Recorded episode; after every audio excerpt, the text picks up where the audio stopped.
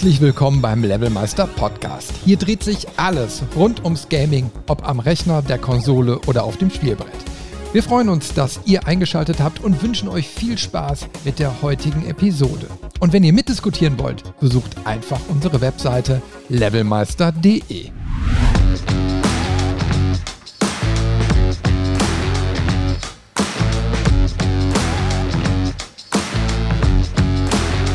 Hallo und herzlich willkommen zu einer neuen Folge vom Levelmeister Podcast. In der heutigen Folge sprechen wir einmal über Brett Sperry und Louis Castle.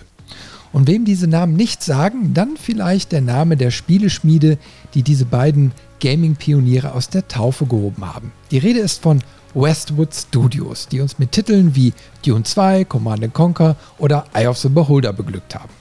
Die Liste an Erfolgstiteln des Unternehmens ist lang und obwohl es das Studio schon 20 Jahre nicht mehr gibt, hat es ein unvergessliches Vermächtnis hinterlassen.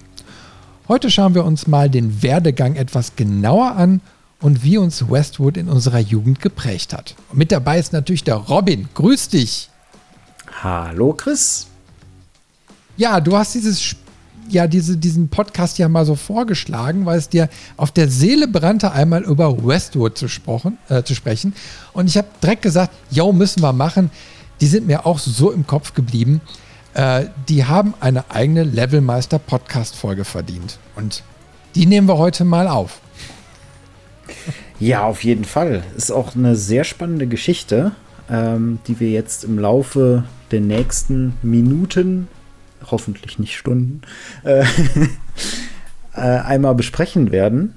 Und ich glaube, da ist so ein Studio wie Westwood, das man heute vielleicht gar nicht mehr so kennt, wenn man jetzt ein ganz frischer, neuer äh, Jugendlicher oder junger Erwachsener in der Gaming-Branche ist, die aber unglaublich viel äh, in der Gaming-Branche gemacht haben und auch beeinflusst haben. Ja, ganz spannend. Also wenn man sich so anschaut, die sind eben halt 1985 gegründet worden. Und dann guckst du immer so zurück und denkst so, ja, da war ich vielleicht gerade mal sechs. und da haben sich schon die beiden Jungs, die wir eben da genannt haben, äh, schon zusammengetan und waren schon fleißig am Werkeln. Und das ist so, weißt du, so diese Pionier- und Gründerzeit, ne? Also mhm. so, so Ende der 70er, Anfang der 80er, da war ja noch ganz viel Musik in dieser ganzen Branche. Und da konntest du als Ein-Mann- oder Zwei-Mann-Team ja noch so richtig was reißen, wenn du da was gemacht hast. Ne? Und deswegen finde ich diese Zeit auch so spannend, weil sie so anders ist als heute. Also heute musst du ja schon, ich meine, so ein Indie-Studio hat es ja nicht leicht. Ne? Du musst da echt sehr High-Quality-Content abliefern, brauchst trotzdem irgendwie schon so ein Team, was so alles irgendwie kann und das auf einem sehr professionellen Niveau. So, und damals hat man sich einfach hingesetzt und mal so gemacht. Und das finde ich irgendwie so, so bemerkenswert. Ne? Also, dass auch so so ein Brad Sperry äh, sich mal so eben selbst das Programmieren beigebracht hat. Ich meine, also, also ich glaube, wir beide hätten echt ein Problem damit in der heutigen Zeit, uns das Pro Programmieren selbst beizubringen, oder? Ich bin mir da gar nicht so sicher. Ich glaube tatsächlich so das Niveau, was man sich dann früher beigebracht hat, das würden wir auch hinkriegen. Das Problem ist einfach nur, dass das Niveau heute ein ganz anderes ist, auf dem du unterwegs sein musst oder solltest, damit du da ähm, noch die Leute vom, vom Hocker hauen kannst. Und auf der anderen Seite, du bist halt heute einer von sehr, sehr vielen. Und damals warst du halt einer von sehr wenigen. Das heißt, du konntest auch schneller äh, hervorstechen. Und ich glaube, bis du jetzt mal so ein mal, mal äh, so einen besonderen Trick oder so rausgefunden hast oder entwickelt hast oder dir was ausgedacht hast, wie jetzt auch zum Beispiel äh, die, die Doom-Entwickler damals, It Software, äh, mit der, mit der 3D, also mit der 2D-3D-Engine, ähm, das kriegst du heute halt alles nicht so einfach hin. Und deswegen, du sagst, oder hast es schon richtig gesagt, das war eine ganz besondere Zeit. Äh, es war irgendwie so die, die Garagenzeit, so ein Ja. bisschen, wo, wo gefühlt alle äh, Entwickler dann irgendwie mit einem Freund oder zwei, drei Freunden in irgendeinem Keller oder irgendeiner Garage sich ein Jahr, zwei Jahre eingenistet haben, dann äh, die ganze Zeit vor sich hin programmiert haben und am Ende kamen da äh, irgendwelche äh, Genre-Hits raus. Das hast du heute, glaube ich, gar nicht mehr. Ja, du kannst dir heute ja gar nicht mehr erlauben, irgendwie großartig Fehler oder so zu machen. Und damals wa- war der Umfang ja auch erstmal geringer, was jetzt so ein- eine Anforderung an Spiel war. Ne? Ich meine, du- damals gab es keine Open Worlds oder so oder keine super aufwendige Grafik. Teilweise in, zu der Zeit ja noch in ASCII oder so. Ne? Also das war ja auch gang und gäbe. Ähm, ich glaube, das erste Ultima oder so war ja auch mehr so ein ASCII-Hit oder so, ne? Oder zumindest so mit, mit 2D. Und ja, ähm, die haben das mal eben in so ihrem stillen Kämmerlein dann alles zusammengewerkelt und die ganze Community, die ja auch wiederum viel, viel kleiner war als heutzutage. Also der Markt war ja, ich sag mal, damals war man ja Nerd, wenn man eben halt so auf Computerspiele gestanden hat. Und das stimmte ja nun mal auch irgendwie, weil das ja relativ selten war, zumindest hier in unseren Gefilden. Den USA oder so vielleicht noch ein bisschen mehr, aber äh, schlussendlich haben wir da über eine sehr überschaubare Community geredet. Ne? Und das ist ja nun mal heutzutage ganz anders. Naja, aber bei denen fing es wohl anscheinend auch richtig so garagentechnisch so an, ne? weil die haben sich dann irgendwie so ganz durch Zufall äh, wohl auch kennengelernt äh, und haben sich dann mal so gegenseitig irgendwie mal so äh, die aktuellen Computerprojekte dann mal so vorgestellt und haben sich darüber dann angefreundet. Und das finde ich irgendwie auch so, so interessant, nach dem Motto, man lernt sich kennen, man teilt irgendwie die gleiche Leidenschaft, man ist sich sympathisch und bums kann daraus dann auch ein richtiges Unternehmen mit richtig viel Kohle entstehen. Ne? Also da kommen wir ja später nochmal drauf. Aber dass so eine äh, Initialzündung dann, ich sag mal, dass dann dieser, dieser mutige Gründergeist, einfach zu sagen, so, wir machen mal sowas, äh, dann auch hinterher von Erfolg gekrönt ist. Das ist natürlich großartig, ne? Definitiv.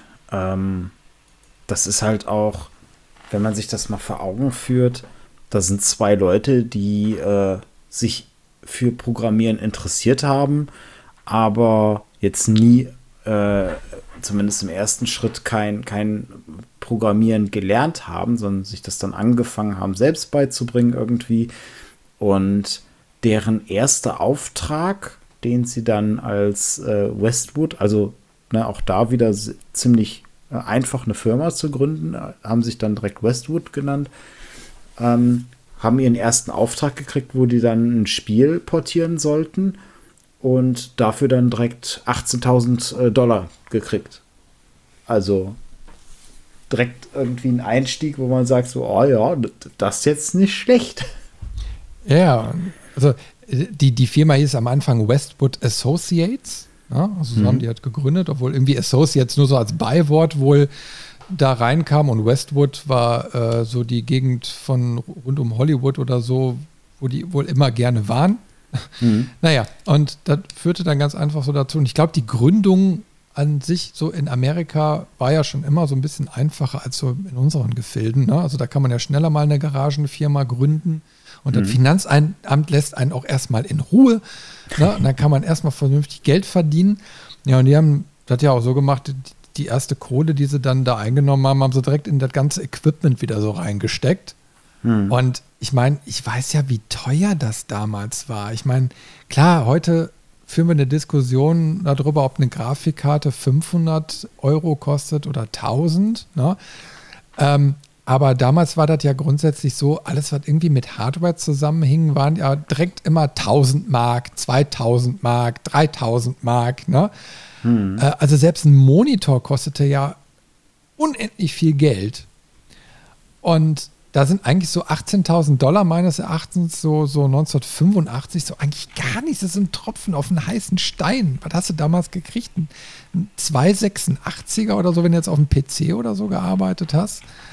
Oder keine Ahnung. Ne? Also ich weiß jetzt nicht, auf welchem System die da gearbeitet haben. Aber da war ja nix. Ne? Irre. Naja, aber auf jeden Fall waren sie wohl quirlig. Genau. sie waren fleißig, sie haben äh, sich auch gut gemacht, weil sie dann auch recht, also sie haben ganz klassisch angefangen und das ist irgendwie was, das habe ich ähm, auch, wenn man so über die damalige Zeit immer mal äh, auch sich beliest oder den einen oder anderen äh, Podcast, der ja sowas aufarbeitet, hört, dann hört man da auch immer wieder, dass viele von diesen Studios angefangen haben mit Portierungsarbeiten, um halt so ein bisschen in die Technik reinzukommen, um die Hardware zu verstehen, äh, die, die Logiken dahinter ähm, und auch so einen Einstieg in die Branche an sich zu haben. Und auch das hat, haben sie gemacht mit äh, Westwood und haben da dann aber trotzdem recht schnell angefangen. Und das ist, finde ich, eine ganz interessante Sache, bei den Portierungen sich schon ihren eigenen Kniff zu überlegen. Sie haben zum Beispiel dann ein Spiel ähm, gehabt, was äh, Rundenkämpfe hatte. Und sie haben sich dann gesagt, okay, wir sollen das jetzt einmal portieren auf eine andere Plattform. Aber das wäre doch cool, wenn das Echtzeitkämpfe sind. und haben das dann ihrem Auftraggeber so vorgestellt. Und der hat natürlich gesagt, so, ah nee, mach mal lieber wieder Rundenkämpfe. Äh, aber das finde ich interessant, da überhaupt auf die Idee zu kommen. So, du kriegst den Auftrag, bringe dieses Spiel von der einen Plattform auf die anderen und dann hast du den Mumm und die Kreativität zu sagen, ja, wir verändern dabei das Spielsystem so ein bisschen. Ja, also ich meine, äh, dann auch so, so mutig zu sein, also das kam ja, glaube ich, aus dieser klassischen D&D-Geschichte da noch so, ne? Hm. glaube ich, am Anfang. Naja, auf jeden Fall dazu sagen, pass mal auf, wir machen jetzt wirklich hier so in puncto Echtzeit zu einer Zeit, also ich meine, die, die Engines, gerade was so auf dem PC war, das war ja sehr, sehr äh, problematisch noch. Ne? Die hatten ja gar nicht diese technischen Möglichkeiten.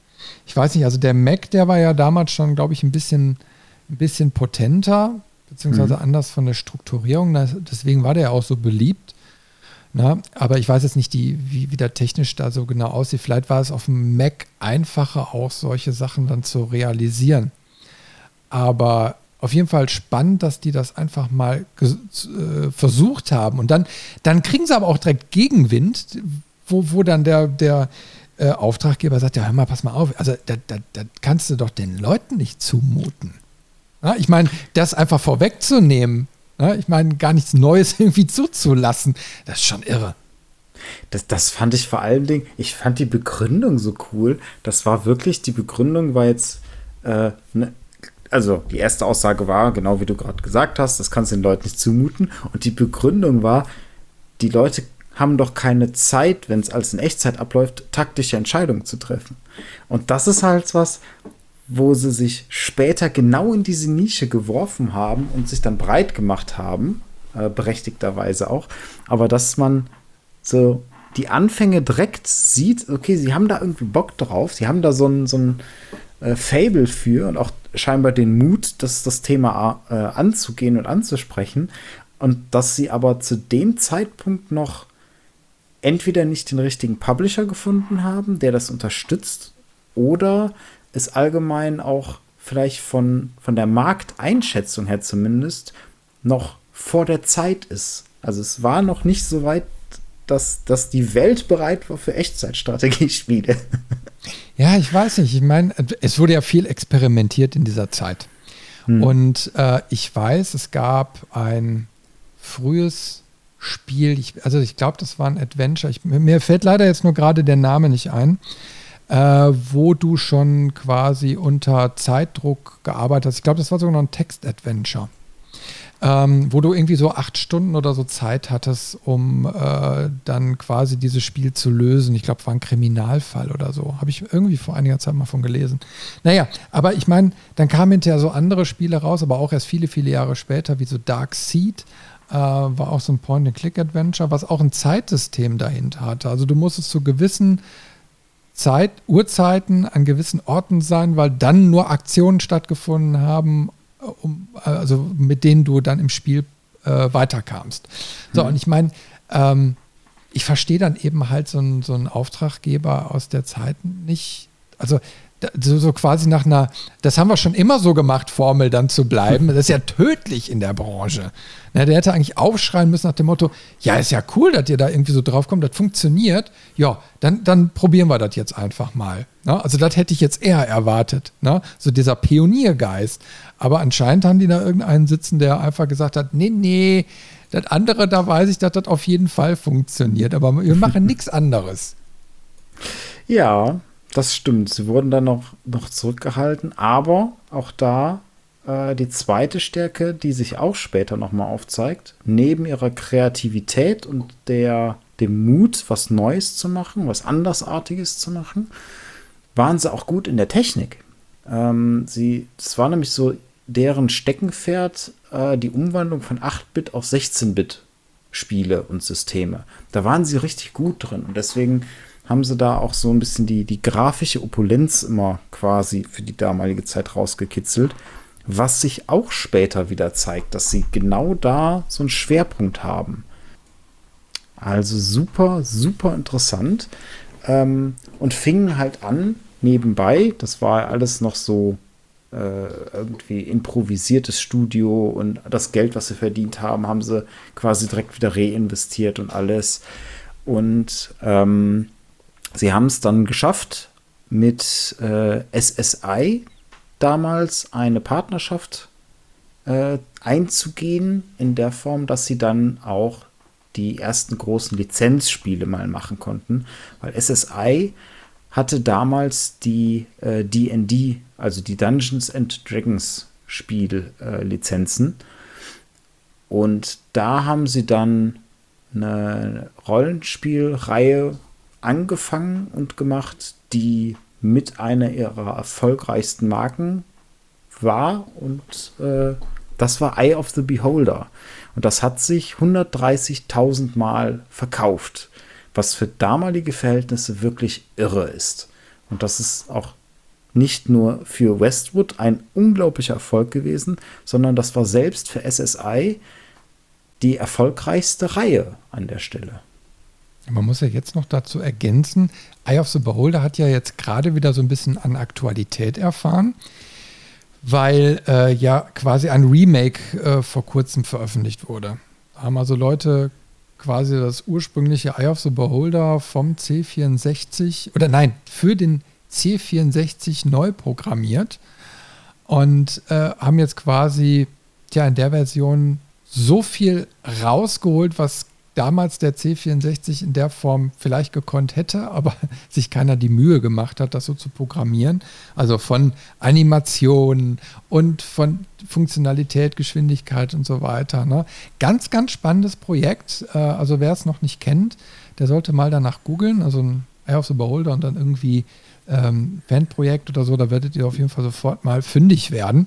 Und hm. wenn ihr überlegt, das ist so aus der Anfangszeit, ne? das ist ein uraltes äh, ein uralter Titel, äh, der immer noch irgendwie so in der Retro-Community äh, stark verankert ist und immer noch so ein, so ein Aushängeschild ist. Ja, und ich meine, ich kann mich noch erinnern, ähm, wo ich da auch einen Podcast drüber gehört habe äh, und es dann so ein bisschen in die Tiefe dann reinging, dass die dann sogar bei der Portierung oder beziehungsweise beim Remastern, wenn du so willst, äh, re oder rebuilden, ähm, dass die dann sogar noch Codefragmente gefunden haben von Inhalten, die nie in das Spiel richtig eingebaut wurden. Also mhm. äh, wo, wo Areale wohl geplant waren, die aber hinterher nicht zugänglich gemacht wurden und so. Also da steckte noch viel mehr, äh, ich sag mal, Dampf eigentlich unter der Haube und dann haben sie irgendwo auch mal angefangen, das Ding zu kastrieren. Trotzdem wurde es eben halt ein sehr, sehr großer Hit. Und du siehst ja, ich sag mal, anscheinend auch sehr zeitlos. Mhm. Und daraus sind ja auch ganz, ganz viele Klone entstanden. Ne? Äh, also die, ich sag mal, ähnlich dann quasi von der Bedienung her waren. So Amber Star, glaube ich. Oder ach, da gab es ganz, ganz viele. Ne? Ähm, und die haben auf über viele, viele Jahre auf vielen Systemen auch so diese Rollenspiel-Community wirklich beglückt. Und das, das ist im Endeffekt so, so das Spannende, wenn du dann eben mal so siehst, wo, wo auch sowas irgendwie dann mal seinen Ursprung hat. Mhm. Aber was ich eben halt ganz faszinierend finde, du hast ja eben SSI mal so ins Spiel gebracht und wir werden gleich ja noch ein bisschen in der Zeit fortschreiten. Aber die Jungs, die haben irgendwie ein sehr, sehr cooles Netzwerk gehabt. Also ich weiß jetzt, ich kann leider nicht nachvollziehen anhand der Recherche, wie die das geschafft haben. Aber ähm, die haben sich kennengelernt, die haben Ideen gehabt, die haben die ersten äh, Verbindungen schon in die Branche gehabt, haben also relativ schnell mit diesen Portierungen und so anfangen können, haben aber dann auf einmal, zack, ich sag mal, SSI als ziemlich großen Player in der damaligen Zeit äh, da ähm, äh, äh, Verbindungen zu aufgebaut und äh, zwei Jahre später, 1988, haben sie schon die erste Auftragsarbeit von EA gehabt. Hm. Also drei Jahre nach Gründung. Ich meine, das ist, ich sag mal, ne, bei so einem jungen Unternehmen in so einer, ich sag mal, überschaubaren Welt noch, finde ich das schon sehr bemerkenswert, dass die wohl die richtigen Leute schon direkt gekannt haben. Damals war es halt wirklich so, weil es alles so klein war. So eine kleine Community, wenig auf dem Markt, was vertreten ist, äh, auch wenig Publisher, wenig Entwickler. Ich glaube, du hattest recht schnell die Chance, wenn du dich nicht doof angestellt hast, ähm, Connections und dein, dein Netzwerk aufzubauen. Und sobald du, sag ich mal, so dein, deine erste Auftragsarbeit hast und die gut ableistet, ist das wahrscheinlich so ein bisschen ähm, ähm, ja, Mund-zu-Mund-Propaganda und dass der eine äh, dann auch selbst in, von, von, sag ich mal, dem einen Publisher zum anderen sagt so, hey, äh, ne, ich habe da äh, ein paar Jungs in der Garage gefunden, die können ein bisschen was. Die brauchen noch eine äh, Kaffeemaschine. genau, die brauchen noch eine Kaffeemaschine hier von Apple und Ei, machen die dann eine Portierung oder wie auch immer. Also gefühlt war es damals ja alles sehr, sehr vernetzt und das hat Vorteile unter anderem, weil du gut vernetzt warst, war auch immer ein reger Austausch. Das kann aber auch natürlich ins Negative ausschlagen. Wenn du es dir mal mit ein, zwei verscherzt hast, kann es natürlich sein, dass ein Großteil des Marktes dich plötzlich nicht mehr haben möchte. Also ich kann mir vorstellen, dass immer die geografische Lage da denen vielleicht auch so ein bisschen in die Hand gespielt hat, dass die hm. vielleicht kürzere Wege auch zu den größeren hatten, wer weiß. Ich sag mal, damals war ja nun mal ziemlich, ja, war, war die Szene sehr rege und, und äh, ja, vielleicht sind die an genau die richtigen Stellen dann gegangen, um die Leute dann auch kennenzulernen. Ne? Ich meine, ich glaube, viele waren auch begeisterungsfähig oder fähiger damals, das hörst du mhm. ja auch immer wieder so in alten Interviews mit den, äh, ich sag mal, Urgespinsten von damals, die alle irgendwie erstmal rumgewerkelt haben, haben eine gute Idee gehabt. Und sobald das aber dann irgendwo richtig platziert war, kamen sofort die Geldgeber, die dann direkt gesagt haben, jo, da machen wir was draus. Ja? Und ähm, also da hatten, hatten, wohl viele auch das Geld ein bisschen lockerer noch. Ähm, ja, aber wie gesagt, es ist ein bisschen, ich sag mal, analog zur heutigen Zeit vielleicht ein bisschen schlechter nachvollziehbar, beziehungsweise da ist ja der amerikanische Gedanke dahinter. Ne? Also mhm. um hier in Europa oder Deutschland an Kohle zu kommen, muss er erstmal Kohle haben äh, und ganz viel Überzeugungsarbeit leisten. Deswegen sind so ja Formate wie, wie Höhle der Löwen, so was im Fernsehen so läuft, für uns ja auch ein bisschen befremdlich. Ne? Nach dem Motto, du stellst irgendwie so eine Idee vor und wenn du Glück hast, dann kommt da so ein Investor und drückt dir mal eben eine Viertelmillion in die Hand. Und das ist aber eigentlich der ursprüngliche amerikanische Gedanke. Ja, so dieser kapitalistische Ansatz nach dem Motto, pass mal auf, da ist irgendeiner, der hat Kohle und wenn du den überzeugt kriegst, dann drückt er die Kohle in der Hand und dann kannst du was daraus machen. Und mhm. er trägt eben halt mit das Risiko. Und naja, aber auf jeden Fall, die haben da auf jeden Fall prof von profitiert und äh, das ist eben halt schön, dass es dann solche Geschichten da eben halt gibt, äh, wo solche Firmen dann entstanden sind. Ja, aber mit SSI war ja dann noch nicht Schluss. Es ging ja dann noch weiter. genau, es ging rasant weiter und äh, schon, jetzt muss ich schauen, 1992. Ja, pass mal ähm, auf, so weit darfst du noch nicht springen. Ach so, so weit darf ich noch nicht springen? Nee, nee, nee, nee, nee, so weit darfst du noch nicht springen. Wir waren ja erst quasi so bei, bei äh, 1986, ne? Also äh, jetzt muss ich noch mal eben kurz gucken. Also bei SSI. Hm. Und ähm, ja, da haben sie ja eben halt noch diese ganzen Portierungen und so gemacht. Und 1987 geht es ja dann interessant weiter. Also da haben wir ja schon die Dungeons and Dragons äh, Lizenz, die sie dann mhm. äh, quasi dann auch schon mal beackert haben. So, und ähm, so, aber jetzt kommt es dann eben halt, weil ich eben halt sagte, wegen dem Netzwerk, ne? Weil 1987 äh, haben sie dann auf einmal schon mit Electronic Arts zu tun, mit Sierra Online, mit Origin äh, Systems, ne? äh, die alle irgendwie Westwood Associates schon auf dem Plan haben. Und äh, wenn, also klar, e äh, Electronic Arts ist klar, EA, ne? Und Origin mhm. sind ja alles so Namen, die, oder Sierra eben mal, die bis, bis heute ja wirklich Bestand haben. Beziehungsweise Sierra war ja damals auch in seiner Blütezeit. Und die standen quasi schon da auf der Türschwelle. Ne? Und überall haben sie irgendwie, also jetzt äh, Westwood hat natürlich dann ordentlich irgendwie überall Eindruck dann schinden können. Und das fasziniert mich auch irgendwie so, weil die müssen, ähm, die müssen schon sehr, sehr gut sich verkauft haben, die Jungs. Wenn du so viele Großkaräter direkt von, dein, von deiner Idee oder von deinem Können überzeugst, weil das schafft auch nicht jeder. Also ich weiß nicht, ob sie das mit dem Mund sehr gut machen konnten, aber ihre Technik war ja auch nicht schlecht. Ich glaube, vielleicht die Kombination aus beiden äh, hat denen da auf jeden Fall sehr, sehr viele Türen geöffnet. Ja, und dann ja auch dazu verholfen, ihr eigenes erstes, andersrum, ihr erstes eigenes Spiel ähm, anzugehen. Da haben sie sich ja so ein bisschen dann arbeitsteilungsmäßig gesplittet. Ähm, und der Luis äh, hat sich dann um die Entwicklung eines eigenen Spiels von Westwood, um The Mars Saga gekümmert. Und, ähm, da haben sie halt auch schon ein bisschen aufgegriffen, was sie mit Eye of the Beholder schon angefangen haben, sprich auch wieder so ein ähm, klassisches Dungeon Crawler äh, RPG, nenne ich es mal, ähm, nur dann mit einem eher Sci-Fi Thema und da auch für die damaligen Zeiten schon grafisch opulenter gestaltet. Also das haben sie dann auch da schon angefangen. Neben den ganzen Portierungen ist hier quasi so der erste Stein ins Rollen gekommen, wo sie gesagt haben, okay, jetzt möchten wir auch komplett eigene Sachen machen. Ja, man muss sich ja auch mal entfalten können.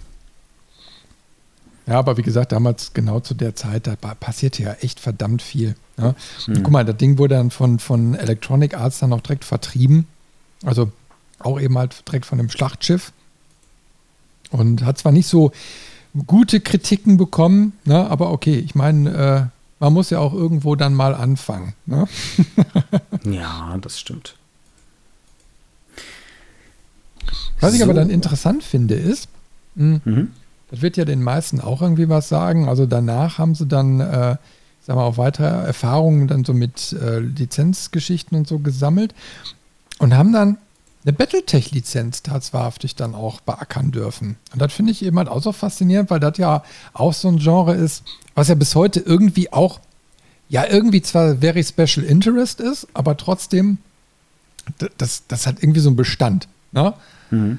Äh, und dass die quasi damals schon im, ich sag mal, äh, zu der Zeit war ja, waren ja die Möglichkeiten noch sehr beschränkt. Ne?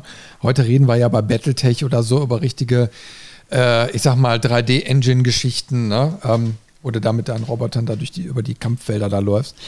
Ähm, das war ja damals überhaupt noch nicht möglich. Und dann trotzdem zu sagen, so, man, man versucht sich da an so einem Genre, finde ich dann schon echt mutig und, und krass.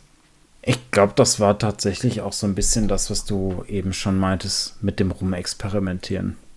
Lizenzen waren da noch großzügiger in der Vergabe vielleicht auch, weil auch so äh, der, die Angst vor einem Schaden des Rufes geringer war. Ähm, du hattest ja so Sachen wie Social Media nicht und dadurch hat sich auch, wenn mal irgendwie eine, eine Lizenzarbeit äh, der Griff ins Klo war, hat sich das vielleicht nicht so schnell rumgesprochen. Ja, weiß ich nicht. Naja, also ich habe jetzt nur gelernt, dass zu dem Zeitpunkt die Lizenzvergaben noch äh, ein bisschen diversifiziert waren. Also du hast dann von solchen Sachen dann häufig Lizenzen für einzelne Plattformen bekommen, aber nicht für alle. Und dann gab es mhm. dann ganz viele unterschiedliche äh, Firmen, die dann unterschiedliche Ansätze von Spielen oder Umsetzung von Spielen auf unterschiedlichen Plattformen gemacht haben. Deswegen hast du auch immer wieder so unterschiedliche Niveau, also Niveaus bei Spielen gehabt die ähnliche Titel getragen haben. Ja, das war eben halt so Ende der, der 80er, da war das noch, noch nicht so durchstrukturiert wie heute.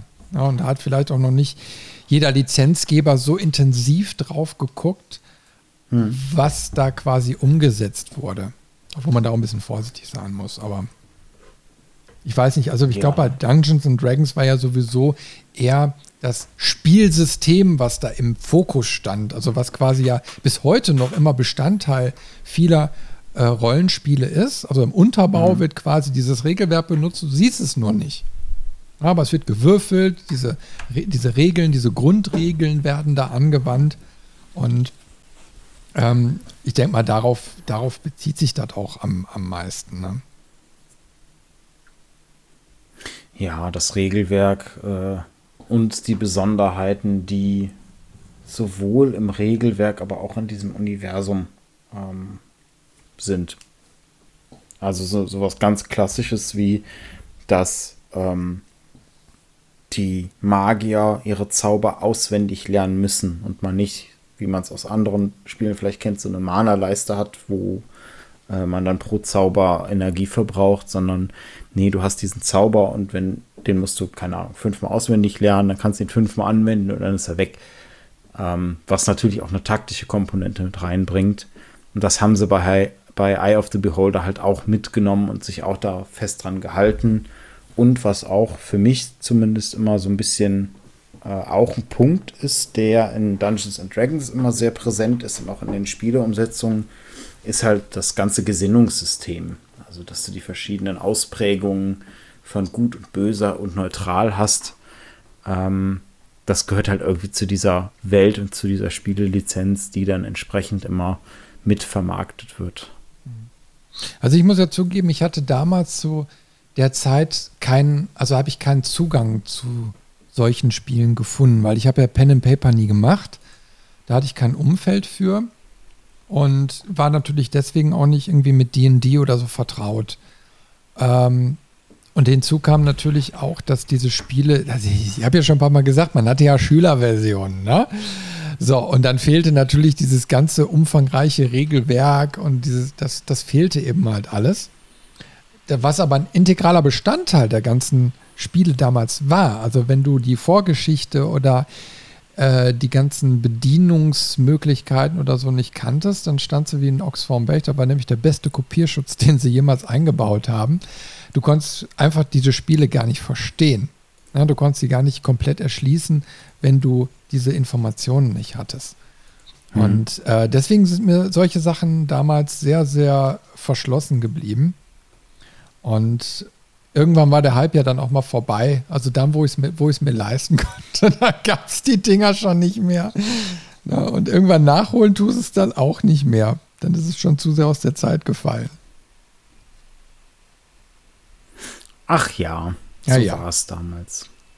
Aber was ich total interessant finde, um jetzt äh, mal Richtung 1991 zu kommen, und dann wurde ja da Eye of the Beholder auf den Markt gebracht nach 18 Monaten Entwicklungszeit.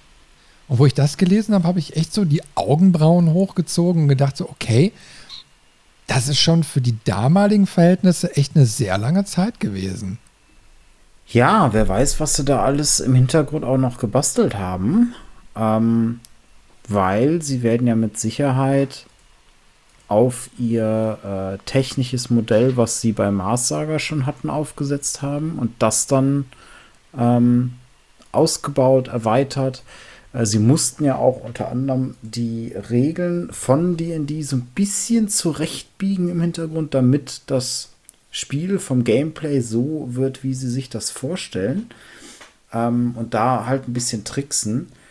Und alleine damit du das machen kannst, musst du ja das Regelwerk verstehen. Das heißt, ich vermute, ein großer Teil wird auch erstmal die Recherche und das Einarbeiten äh, gewesen sein, dann zu überlegen, okay, wir haben jetzt hier das, das technische Modell, wie kriegen wir das jetzt entsprechend angepasst und auch mit den Assets umgebaut und dann wiederum, wie entwickeln wir jetzt dieses Regelwerk? Ja, weiterentwickelt ist eigentlich das falsche Wort, sondern mehr, wie, wie biegen wir es zurecht, damit es entsprechend mit unseren Mitteln gut darstellbar ist und man trotzdem noch merkt, es ist ein äh, Dungeons and Dragons Spiel. Aber auch das haben sie geschafft und dann halt auch, wie gesagt, ähm, direkt das erfolgreichste Spiel von SSI damit und auch von ihrer damals bis zu dem Zeitpunkt äh, Entwicklergeschichte in äh, ja, ja, gestemmt an der Stelle. Ja, und die nächsten Sachen waren ja dann wirklich schon in der Mache. Ne? Also, was ich, was ich dann irgendwie interessant finde, ähm, und das ist eben mal so ein Titel, den habe ich ehrlich gesagt gar nicht, also jetzt bis, bis zur Vorbereitung auf diesen Podcast, irgendwie gar nicht mit Westwood in Verbindung gebracht gehabt.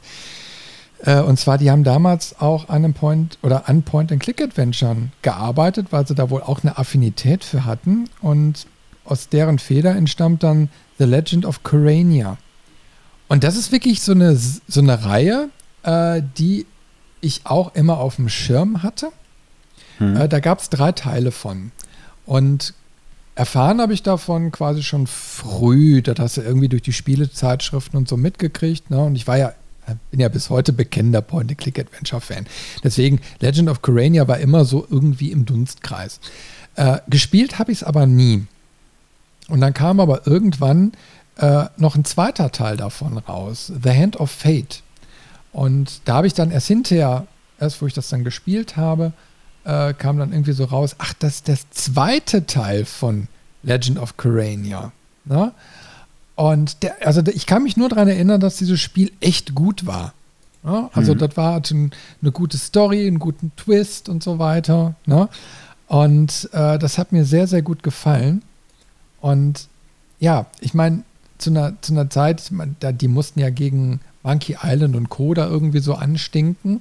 Aber die hatten da auch sehr, sehr viel Erfolg mit. Ne? Zumindest äh, am Anfang, wo diese Spiele noch so, so populär waren. Mhm. Ja, sie haben sich wild ausprobiert und hatten in vielen verschiedenen Genres halt ihre Stärken. Was sich aber durchzieht, ist tatsächlich so der Hang zu der grafisch-technischen Seite. Also sie haben immer versucht, ähm, da was Schönes fürs Auge dazu bringen. Und da bieten sich halt auch gerade zu der damaligen Zeit Point-and-Click-Adventures gut an um da so ein bisschen die Muskeln spielen zu lassen und schöne atmosphärische Bilder auf den Bildschirm zu zaubern. Ja, und ich meine, jetzt in, in dem Fall, äh, wir haben ja eben schon so über die ganzen Verbandelungen und so gesprochen.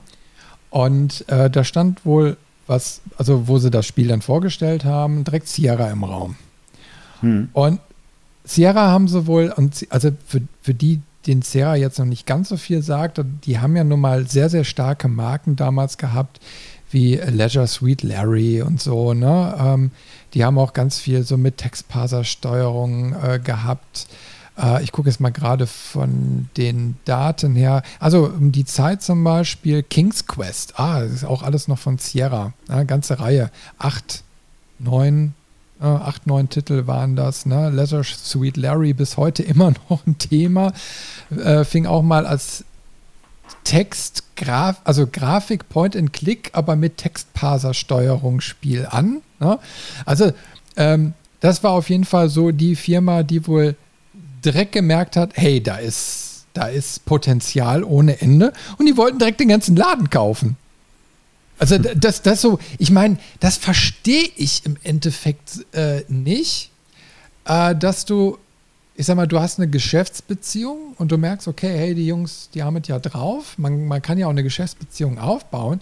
Aber das ist so ein Gedanke, der mir so völlig fern ist, wo du direkt sagst, ey, euch kaufe ich. Komm, das, ne? Äh, das machen wir direkt alles unter, unter, unter meinem Schirm. Und da haben die beiden auch abgelehnt, weil quasi Sierra dann auch komplettes Mitspracherecht für alles haben wollte, weil ich dann auch verstehen kann, wenn du quasi dann deine äh, kreative Seele verkaufen sollst, äh, weil irgendjemand da quasi dein, dein Potenzial abgrasen will, da hätte ich mich mhm. auch schwer mitgetan. Aber was ich dann eben halt auch so, tja, auch so, so bitter irgendwie finde, ist, dass die zu dem Zeitpunkt aber auch an einer Schwelle standen nach dem Motto Hopp oder Top. Also entweder kriegen jetzt die, dieses finanzielle Polster, um auch mal wachsen zu können. Äh, oder das hat ja sowieso irgendwann keinen Bestand mehr. Also, dass du so einen enormen Druck hast, damals schon, ne, Anfang der 90er, äh, um überhaupt so ein Unternehmen noch irgendwie, obwohl du so viele Skills hast, obwohl du so geile Ideen hast, dann noch irgendwie am Laufen zu halten. Also, das fand ich irre. Ja, also es ist halt der, der klassische Sprung, den man sich irgendwann äh, als Selbstständiger oder als kleine selbstständige Firma überlegen muss, so der, die nächste Stufe, die nächste Evolutionsstufe einzuleiten. Und ähm, sie haben da quasi aus ihrer aus ihrer kleinen damals äh, Garagen- oder Einzimmerfirma rausgeholt, was ging und waren dann halt jetzt an einem Punkt, wo es ähm, wo sie auch das Risiko ein bisschen abmindern wollten, weil sie haben ja im Prinzip alles, was sie verdient haben, sofort wieder reinvestiert.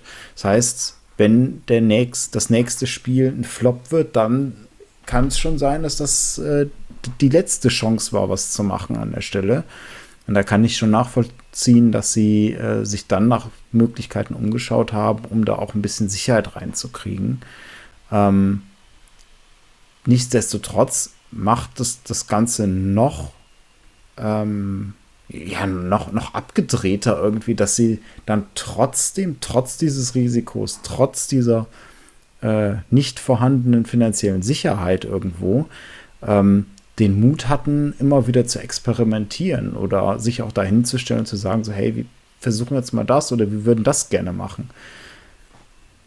Also ähm, ich, ich finde, also jetzt, jetzt kommt ja so richtig Musik ins Spiel, ne? Also ähm, weil da jetzt, jetzt passiert ja quasi ganz, ganz viel. Also ähm, Westwood ist, hat jetzt schon ungefähr 30 Mitarbeiter zu dem Zeitpunkt. Ne? Also wir reden mhm. so eine sechseinhalb, sieben Jahre nach der, nach der Gründung, ne? wo die quasi zu zweit waren und dann sind sie eben halt schon auf 30 Leute so, so angestiegen. Ne? So, und jetzt kommst du eben halt an diese Entscheidung ähm, und wo, wo du jetzt aber überlegst, welchen Teil seiner, deiner Seele verkaufst du jetzt, um aber trotzdem erstmal weiter existieren zu können.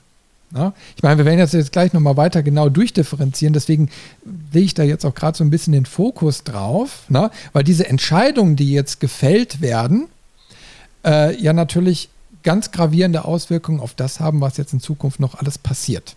Ja?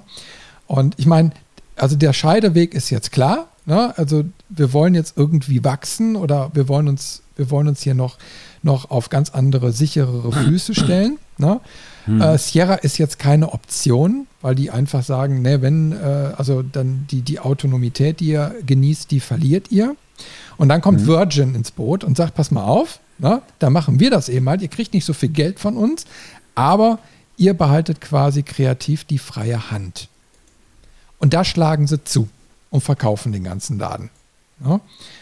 Und ja, das ist eben halt so, so, also in dem Moment wird dann quasi auch aus den Westwood Associates der Name Westwood Studios. Ne? Also das ist jetzt dieser ganz, ganz wichtige Punkt, der da passiert. Und äh, ja, da, das ist jetzt eben mal für das, Funda das, das, das Entscheidungsfundament für das, was dann hinterher noch passiert. Deswegen ist das jetzt eben halt ganz, ganz wichtig. Ne? Und dann geht quasi die Achterbahnfahrt bei Westwood erstmal so richtig los. Ne? Das stimmt. Das stimmt. Ähm, und zwar auch da wieder den, den, den Punkt, den sie schon mal versucht hatten bei den Portierungen, ähm, haben sie jetzt die Chance, über eine Lizenzarbeit äh, ein äh, Echtzeitstrategiespiel zu machen. Und zwar haben sie die, die äh, Dune-Lizenz und werden beauftragt, macht mal ein Spiel dazu. Und das ist so eine der kuriosesten Geschichten äh, in, von dieser Westwood-Geschichte, äh, aber auch, zumindest für den Zeit, Raum äh, für die Gaming-Branche, weil sie sind nicht die einzigen, die gerade an einem Dune-Spiel arbeiten. Es wird parallel, ähm, wurde noch ein anderes Studio beauftragt, auch ein Dune-Spiel zu machen. Und die zwei Studios wussten nichts voneinander. ja, Cryo das Interactive. Heißt, genau, das heißt, die standen sich irgendwann da gegenüber, mehr oder weniger, und hatten äh, jeder sein Spiel mitgebracht und dann war man erstmal verwirrt und es sind aber auch beide dann veröffentlicht worden. Sie hatten aber nichts miteinander zu tun, außer die Dune-Lizenz. Und selbst spielerisch waren sie nicht mal ansatzweise in der Nähe. Weil das eine war ein ähm, Point-and-Click-Adventure, soweit ich weiß. Und ja. das andere, das war. Also im weitesten Sinne. Im weitesten Sinne. So. Also es, es hatte äh, noch andere Ambitionen. Ähm, und Westwood hatte dann quasi Dune 2 gemacht, was aber eigentlich Dune 1 ist, weil, also es gibt halt keinen Vorgänger. Genau. ähm, und das war ein Echtzeitstrategiespiel. Und das ist so ein bisschen der Stein gewesen. Es gab natürlich vorher auch schon andere Strategiespiele und auch andere äh, Echtzeitstrategiespiele, aber nicht so. Und da haben sie einfach den Flock in den Boden gerammt und gesagt, okay, ab jetzt werden Echtzeitstrategiespiele diese Standards haben. Sie haben es zum Beispiel geschafft, eine komplette Maussteuerung reinzunehmen. Auch Baumenüs und alles Mögliche wurde mit angezeigt. Die ganzen Einheitenbewegungen, Befehle, alles per Maus steuerbar. Ähm, das heißt, theoretisch brauchtest du gar keine Tastatur. Das war ein Novum für damals und auch so ein bisschen von den Spielkonzepten. Also, dass sie sagen, wir haben einmal den Teil, der nennt sich Basisbau und wir haben den strategischen Kampfteil und wir mixen das zusammen. Und der Spieler wird dazu aufgefordert, das so ein bisschen beides zu machen. Und damit er aber nicht überfordert wird und sich auch noch zum Beispiel um Ressourcenmanagement kümmern muss, ähm, machen wir da so eine kleine Automatisierung rein. Und bei Dune ist es ja in dem Universum so, auf dem Planeten Dune ist das sogenannte Spice, diese, diese Weltraumdroge, der auch als Treibstoff dient und als Währung und als was weiß ich noch alles. und dann gibt es die Spice-Sammler, die, ähnlich wie man das später von Command Conquer kennt, automatisch losziehen und Spice für dich sammeln. Und das ist quasi deine Einnahmenquelle, aber du steuerst sie nicht direkt. Das heißt, da haben sie es so ein bisschen automatisiert. Gab es vorher auch nicht und war auch komplett neu und, und game-breaking an der Stelle. Und das Ding war tierisch innovativ, sah auch grafisch gut aus, hatte eine Lizenz dahinter und war trotzdem nicht der Erfolg, den man erwartet hätte. Und das ist irgendwie, da war es vielleicht ein bisschen zu viel für die Zeit. Ja, das ist immer so, wie du, wie du Erfolg äh, definierst. Das werden wir gleich noch mal an ein paar anderen Stellen irgendwie haben, wo es dann auch sehr schwammig wird, ähm, weil äh, ich sag mal, da, ich sag mal, gewisse Prognosezahlen ja immer eine Rolle spielen im Kaufmännischen. Ne? Nach dem Motto, wir wollen das und das oder wir, wir meinen das und das könnte abgesetzt werden. Und das ist dann quasi so äh, der Maßstab, nach dem sich dann alles ausrichtet was eigentlich mhm. so immer ein Glaskugelspiel ist. Ne? Und im Endeffekt, wenn es gut läuft, dann ist so alles, hey, wir haben es richtig gemacht. Und wenn es nicht so gut läuft, dann so, äh, dann, dann wird sofort dann abgesägt und alle anderen sind schuld. Ne? Also äh, schlussendlich, ich weiß nicht, ob man, also Dune 2 kenne ich nur als sehr erfolgreichen Titel, ja, der eben als sehr, sehr beliebt war. Äh, und ich habe ihn selbst sehr, sehr gerne gespielt. Ähm, ich habe da viel Zeit mit verbracht und ich fand es eben mal so toll. Äh, da gab es, also man, man, muss sich mal vorstellen, bei Dune 2 gab es eben halt ein sehr, sehr starkes Einheitenlimit, was dem geschuldet war, dass, der, dass die Rechner auch nicht ganz so viel Sachen gleichzeitig darstellen konnten. Ne? Also war wohl auch dem geschuldet, dass sie da einfach eine gewisse Grenze eingebaut haben. Du konntest aber mit ein paar Hex-Editor-Tricks diese Einheitenzahl erhöhen. das war dann schön, dann konntest du mehr Panzer produzieren. Das hat auch alles funktioniert. Ähm, und dann hattest du natürlich eine größere Kampfmacht als dein Gegner und hattest es etwas leichter.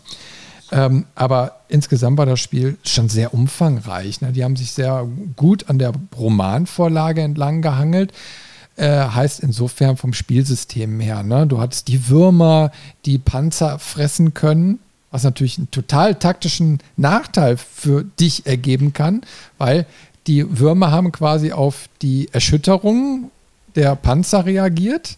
Und wenn du nicht aufgepasst hast, dann kam dann so ein Wurm und hat dann schwupps deine komplette Einheit mal eben gefressen und dann hast du Pech gehabt. Ne? Mhm. Ähm, und das war schon, schon echt also eine Herausforderung teilweise, weil in normalen Spielen hast du ja auch jetzt nur begrenzte Einheiten gehabt und du konntest, du, nee, nicht du konntest, du musstest auch, um deine Basis aufzubauen, äh, so Betonplatten auf den Boden erstmal packen, damit der Boden befestigt ist und dann konntest du erst deine Sachen da drauf bauen, ne? also Stromversorgung, Wasserversorgung und so weiter und so weiter. Ähm, aber es hat unwahrscheinlich viel Spaß gemacht, äh, diese Mischung aus Basisbau und, und, und Panzer angreifen, Kremskrams, ne? Naja, und es wird ja bis heute noch gestritten, äh, ja, ob es die Mutter aller RTS-Spiele war oder nicht. Für mich ist es das auf jeden Fall, weil es einfach das erste Spiel war, was ich in der Form so konsumiert habe. Und das war natürlich jetzt dann auch so die Blaupause für alles, was dann irgendwie danach kam. Und das ist so das Interessante, dass das eigentliche Kernspielsystem sich danach auch nicht mehr großartig verändert hat. Ne? Ja, das stimmt. Da haben sie sehr viel, ähm, sehr viel Überlegungen und auch sehr viel Konzepte mit reingepackt, die du immer wieder verwenden konntest und die halt auch grandios funktioniert haben. Also der Spielfluss war schnell, er war trotzdem noch taktisch ähm, und du konntest da Varianz nach und nach reinbringen. Und im Prinzip diese Blaupause haben sie sich äh, abgespeichert und dann für spätere Spiele auch immer wieder hervorgeholt. Ja, ich denke mal, ähm, dass sie da vielleicht auch ein bisschen ihrer Zeit noch dann voraus waren, äh, weil ich sag mal, der nächste, ich sag mal, größere Hit, wenn man, wenn man so will, also auf jeden Fall äh, Genre Meilenstein war dann 1994 äh, mit Warcraft. Ja, also das dürfte eigentlich jedem immer noch ein Begriff sein. Ähm, ein Franchise, was bis heute mehr als gut im Markt, Markt steht. Ja. Und ähm, was aber dann hinterher eben halt sich auch pluralisiert hat. Ne? Also ich meine, nach Dune 2 kamen jetzt vielleicht nicht ganz so viele RTS-Spiele raus, ne? äh, aber spätestens nach Warcraft kamen die Schwämme eine sehr intensive Schwemme. Aber da kommen wir gleich nochmal so ein bisschen drauf, weil die haben ja nicht nur das gemacht, die haben ja auch noch andere Spiele weitergemacht in der Zeit. Ne? Also die, die haben ja mittlerweile dann äh, durch den, den äh, Kauf von, also durch die Übernahme von, von Virgin, konnten sie ja nochmal richtig auftrumpfen und dann waren sie auch schon rucki zucki 50 Angestellte. Ne? Hatten dann 20 Künstler, die haben dann richtig schön gezeichnet, gemalt, getan und gemacht und konnten sich dann parallel um viele andere Spiele dann auch noch kümmern. Ne? Das, das, das, ist ja auch schon eine Herausforderung bei der Unternehmensführung, dann auch zu sagen, wir konzentrieren uns nicht nur auf ein, zwei kleine Dinger, sondern direkt auf fünf, sechs. Ne? Hm. Ja, sie haben dann halt ihre Wurzeln weiter ausgebreitet ähm, und dann im Prinzip auch parallel wieder ein äh, Rollenspiel rausgebracht, auch wieder in dieser wie man es von der damaligen Zeit kennt, typischen Dungeon Crawler Perspektive, also mit dem äh, mit einem Bildschirmausschnitt, der dann die Welt anzeigt, dann mit den Charakteren darunter, mit einer Lebensanzeige und so weiter. Ähm, ein Inventarsystem dabei und haben dann ähm, Lands of Lore rausgebracht.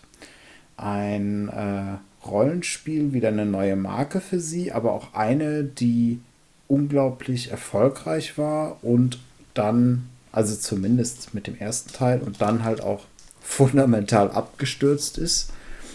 Aber was sich auch hier wieder durchzieht und ich wiederhole mich immer wieder, die Grafik. Also sie haben es trotzdem geschafft, da grafisch äh, was Schönes zu zaubern. Sie haben dann einen Story-Fokus mit reingepackt. Es gab auch ähm, bei Lands of Lore von der Geschichte her immer mal Charaktere, die sich ausgetauscht haben. Das heißt, deine, deine Party-Zusammenstellung hat sich dynamisch verändert. Ähm, war ein echt schönes Ding. Auch recht umfangreich an der Stelle und hat entsprechend auch guten Erfolg de, äh, mitgebracht. Zumindest der erste Teil. Der hat da wirklich ähm, ordentlich eingeschlagen. Ja, also Lands of Lore war immer, also kannte ich vom Namen her, immer so aus den Spielezeitschriften, war aber auch nicht so das Ding, was mich irgendwie so angezogen hat. Ja, ich sag ja, ich hatte ja eh zu diesen ganzen äh, Rollenspielen-Dingern damals nicht so den Zugang. Und wenn du dir das eben halt jetzt so anguckst, es ist auch nicht gerade so gut gealtert. Ne? Ähm, es hatte auch da wieder Innovationen eingebaut. Die haben sich also richtig was einfallen lassen und waren vielleicht immer noch so einen Ticken der Zeit voraus, beziehungsweise ähm, jetzt so Mitte der 90er kam ja dann auch irgendwann mal, ich sag mal, dass sich die 3D-Engines und so weiterentwickelt haben, aber das war auch für mich eine Zeit, wo ich zu gewissen Spielen ein bisschen den Zugang verloren habe. Also ich kam so aus dieser, ich sag mal, Grafik-Pixel-Zeit und dann auf einmal wurde alles so Richtung 3D getrimmt. Und das sah aber am Anfang auch nicht alles immer so schön aus, ne? weil es einfach mit groben Sprites äh, alles zusammengedengelt war. Es war nur so, einiges war 3D, einiges war noch so, so, so halb irgendwie zusammengetüft, also eigentlich so 2D, ne? äh, was irgendwie eine dreidimensionale Anmutung hatte. Und dann, wenn, wo die richtigen 3D-Dinger dann kamen, hatten sie kleine Polygonzahlen. Der Einstieg mit den 3D-Karten war sehr, sehr teuer. Äh, kam zu einer unglücklichen Zeit, wo ich noch gar keine Kohle hatte. Ne? Also vorm Job noch alles. Und äh, es war, also du hast auch irgendwie nicht so den Sinn gesehen, in diese vermeintlich schlechtere Grafik äh, so viel Geld zu investieren. Ne? Also da passierte ja nun mal technisch ganz, ganz viel in den 90ern. Und ich, für meinen Teil, für mich war es schwierig, ähm, mich da irgendwie, ja, da, da Lust zu entwickeln. Ich bin dann irgendwie auch eine ganze Zeit lang ein bisschen stagniert, muss ich auch sagen. Also Lens of Lore hat halt ein paar Sachen gemacht, die andere Vertreter in der Qualität noch nicht so hatten. Klar, du hattest die Spielgrafik, die mit dem klassischen Pixel-Look, aber schon mit ganz guten Animationen daherkam. Du hattest aber hier und da immer in-game äh, Videosequenzen, sag ich mal, die sie gemacht haben. Ähm, und die waren für die damaligen Verhältnisse echt gut anzuschauen, auch mit Sprachausgabe. Also da haben sie wirklich ordentlich reingeklotzt, hat sich ja auch ausgezahlt im ersten Moment. Und ähm, ja, sie haben es dann versucht weiterzuführen, den Erfolg mit der Reihe, aber die anderen Teile, Teil 2 und dann am Ende Teil 3, ähm, haben immer weiter stagniert und sind dann in der Vergessenheit so ein bisschen versunken. Was sie aber auch gemacht haben, und das ist so eine Randnotiz, ähm, das war mir gar nicht mehr so im Gedächtnis. Und ich war erstaunt in der Recherche, es wieder, wieder darauf zu stoßen, sie haben ähm, das, das König der Löwen Jump and Run Adventure, nenne ich es mal am weitesten, diesen, diesen 2D Jump Run von Disney gemacht, ähm, was ich als Kind rauf und runter gespielt habe, aber nie über den ersten Level hinausgekommen bin, weil es so mhm. irre schwer war. Aber halt auch echt atmosphärisch und ähm, an der Stelle halt auch finanziell ähm, ganz erfolgreich für sie, auch wenn es eher eine Auftragsarbeit war als ähm, jetzt wirklich etwas, was aus der eigenen Feder stammte. Also ich kenne das noch. Also ich habe es selbst nie gespielt, aber es war ein Begriff. Ja, also die, mhm. weil wegen der sch schönen Grafik und so weiter, es war dann eben halt auch echt prima so umgesetzt. Ähm, aber wie gesagt, ich, gespielt habe ich es hab nie. Ich habe auch auf dem SNES e da, ich Kannte ich überhaupt einen, der den hatte? ich weiß nicht. War irgendwie sehr selten. Na? Was ich aber eben halt auch interessant fand, dass die äh, Resident Evil für den PC portiert haben. Na? Und da kann ich mich noch dran erinnern. Ich fand die, ja, ich bin ja eh kein Resident Evil-Fan, weißt du ja, ne? Aber ich fand die erste Version auch irgendwie sehr bescheiden. Ich kann mich noch daran erinnern, da gab es ja diese ungeschnittene Fassung mit dem, also, mit dem Video anfängt, das war ja dann noch okay und dann ging es in diese ah, sehr, sehr schlechte Polygongrafik da so über. Aber ich meine, das war nun mal damals äh, Stand der Technik. Ne? Also ich meine, mehr war damals nicht, nicht, nicht möglich und für viele war das eben halt so der absolute, wow, ne? boah, was, was passiert da jetzt so gerade auf dem, auf dem Bildschirm? Ne?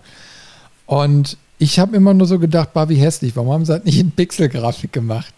Ja, ich meine, mich haben die da irgendwie nicht vom, hinterm Ofen hergelockt mit dem ganzen Kram. Also ich, ich, ich habe irgendwie überhaupt nie die Zielgruppe abgebildet, merke ich immer wieder. Da gebe ich dir recht, dass du die Zielgruppe nicht bist. Ja. weil, was, weil, weil, was sie da veranstaltet haben, das war schon, schon wirklich der Hammer. Also klar, heutzutage belächelt man das so ein bisschen, aber wenn man mal überlegt, ähm, sie hatten Schatten mit drin, sie hatten diverse äh, Skriptsequenzen, dann sind ähm, mal Hunde durchs Fenster gesprungen und die Fenster sind dann wirklich die einzelnen Splitter rumgeflogen. Natürlich in gröberen äh, Stücken und jetzt auch nicht mit Spiegelung oder sowas, aber für die damalige Zeit waren das halt auch große Schritte. Die, die Animationen waren gut, ähm, auch wenn du auf einen Zombie geschossen hast oder von einem gegriffen wurdest, gab es Animationen dafür, die plausibel äh, erschienen. Ähm, oder auch sowas wie äh, Vögel, die umhergeflogen sind und dich dann aus der Luft angreifen und alles. Also es war für die damalige Zeit grafisch echt opulent und vor allen Dingen, es war sehr atmosphärisch. Also ähm, das haben sie ja später dann auch, äh, weil sie Resident Evil 1 ja mehrfach geremaked haben, auch immer wieder aufgegriffen. Aber so dieser, diese dichte Atmosphäre, die haben sie echt gut hingekriegt, ähm, selbst in der alten Grafik von damals. Mhm. Naja, jetzt auf jeden Fall ähm, stehen ja gut im Kurs. Ne? Also äh, Westwood liefert ab und äh, das gar nicht mal zu knapp. Und jetzt passiert aber eben halt so der nächste Schritt. Äh, und zwar, die sind ja von Virgins gekauft worden. Und mhm. die wiederum gehen jetzt an Blockbuster Video. Ne? Für, äh, Moment, 250 Millionen Dollar. 250 Millionen Dollar, da muss man sich auf der Zunge zergehen lassen. Ne? So, äh, jetzt wird dieser, dieser äh, ich sag mal, Publisher äh, verkauft, wo natürlich auch Westwood Studios dazugehört. Ne? Also die ganzen mhm. Unterdivisionen und so.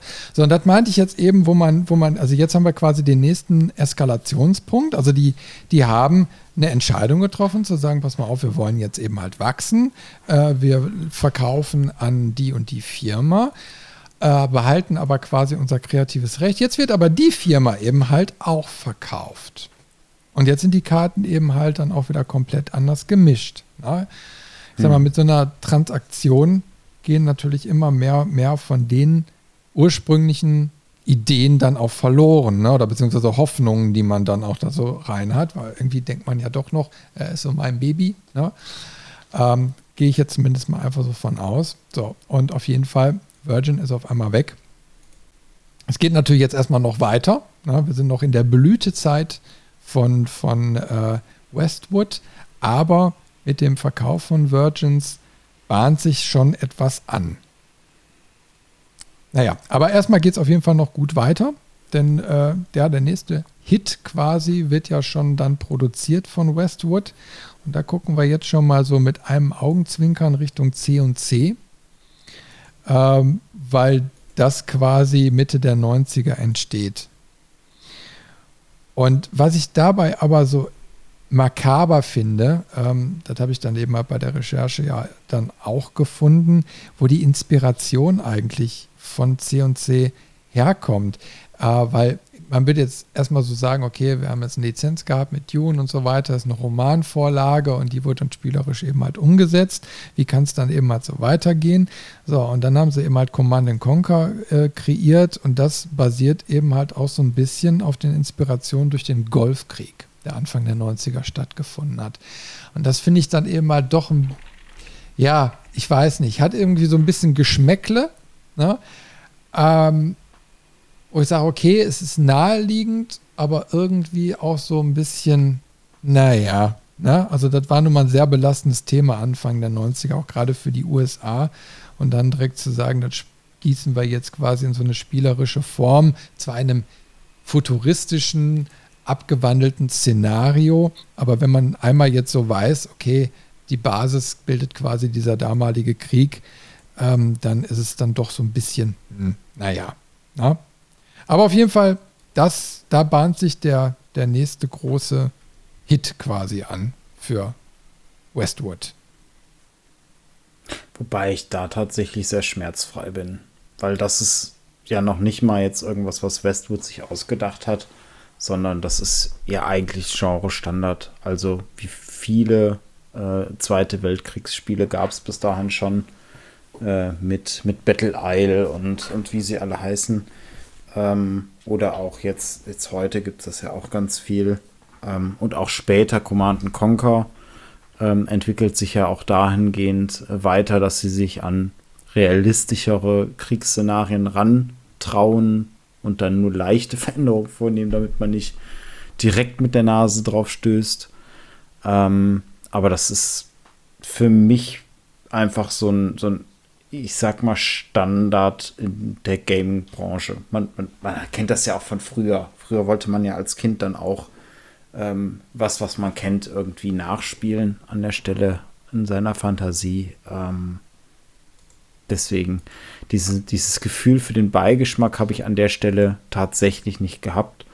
Ähm, alleine auch, weil es, ich sag mal, in Anführungszeichen gut aufgearbeitet ist. Es wäre jetzt noch mal was anderes, wenn man jetzt sagt, mal ein fiktives anderes Beispiel, wir nehmen jetzt ein Wolfenstein-Spiel und drehen wir den Spieß um und es wäre halt aus äh, Sicht der Nazis gewesen und äh, dann, dann hat das einen anderen Beigeschmack. Das mhm. stimmt schon. Ja, ich, ich, bin, ich bin bei so einer Thematik mittlerweile ein bisschen, äh, ich sag mal, angefixter. Also damals mich das auch nicht interessiert. Ich mag auch die Spiele alle. Ähm, heutzutage sehe ich sie auch ein bisschen kritischer. Ne? Ähm, auch was hinter so Generals eben halt angeht, da kommen wir vielleicht später nochmal drauf zu sprechen, weil das sind so eher schon die realistischeren äh, Kriegsszenarien, die man mit aktuelleren Sachen dann auch ein bisschen mehr in Verbindung bringen kann. Aber es sind eben halt immer die Kinder ihrer Zeit. Ne? Ähm, mhm. Aber äh, auf der einen Seite ist es eben halt interessant, auf der anderen Seite ist es auch irgendwie so ein Armutszeugnis, dass es immer erst reale Konflikte geben muss, um sich daran zu orientieren. Aber das ist nun mal auch leider der Menschheit so geschuldet. Ne? Ähm, aber auf jeden Fall ist ein interessanter, ja, für mich auch ein bisschen geschichtlicher Aspekt, äh, der sich da so aufgetan hat. Ne? Nichtsdestotrotz war Command Conquer natürlich ein Meilenstein. Ne? Ich meine, ähm, das hatte ich auf jeden Fall auch als Original. und äh, wir haben es äh, gespielt bis zum Umwerfen. Wir haben, was, was mich da eben halt so auch fasziniert hat, diese Flugeinheiten-Geschichten. Du konntest einfach verschiedene Taktiken und so dann auch mal nutzen.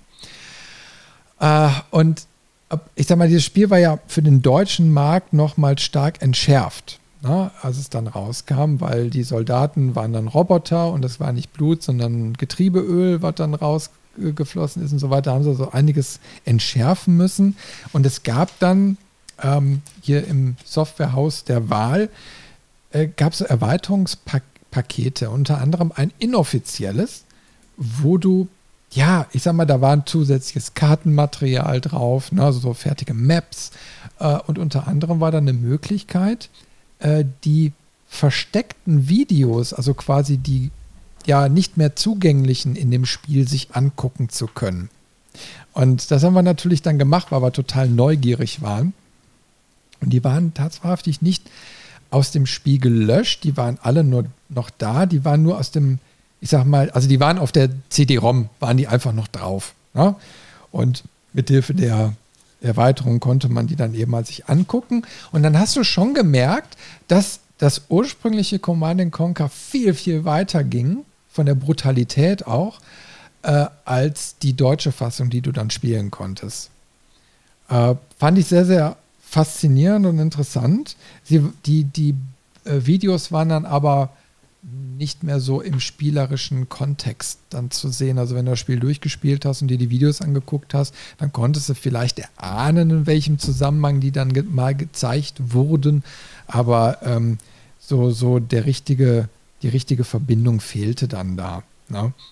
Aber auf jeden Fall war da noch so einiges in dem Spiel versteckt, was dann der normale Spieler gar nicht mehr sehen konnte. Da hast du auch schon ein Alleinstellungsmerkmal von Command Conquer genannt, und zwar die Videosequenzen.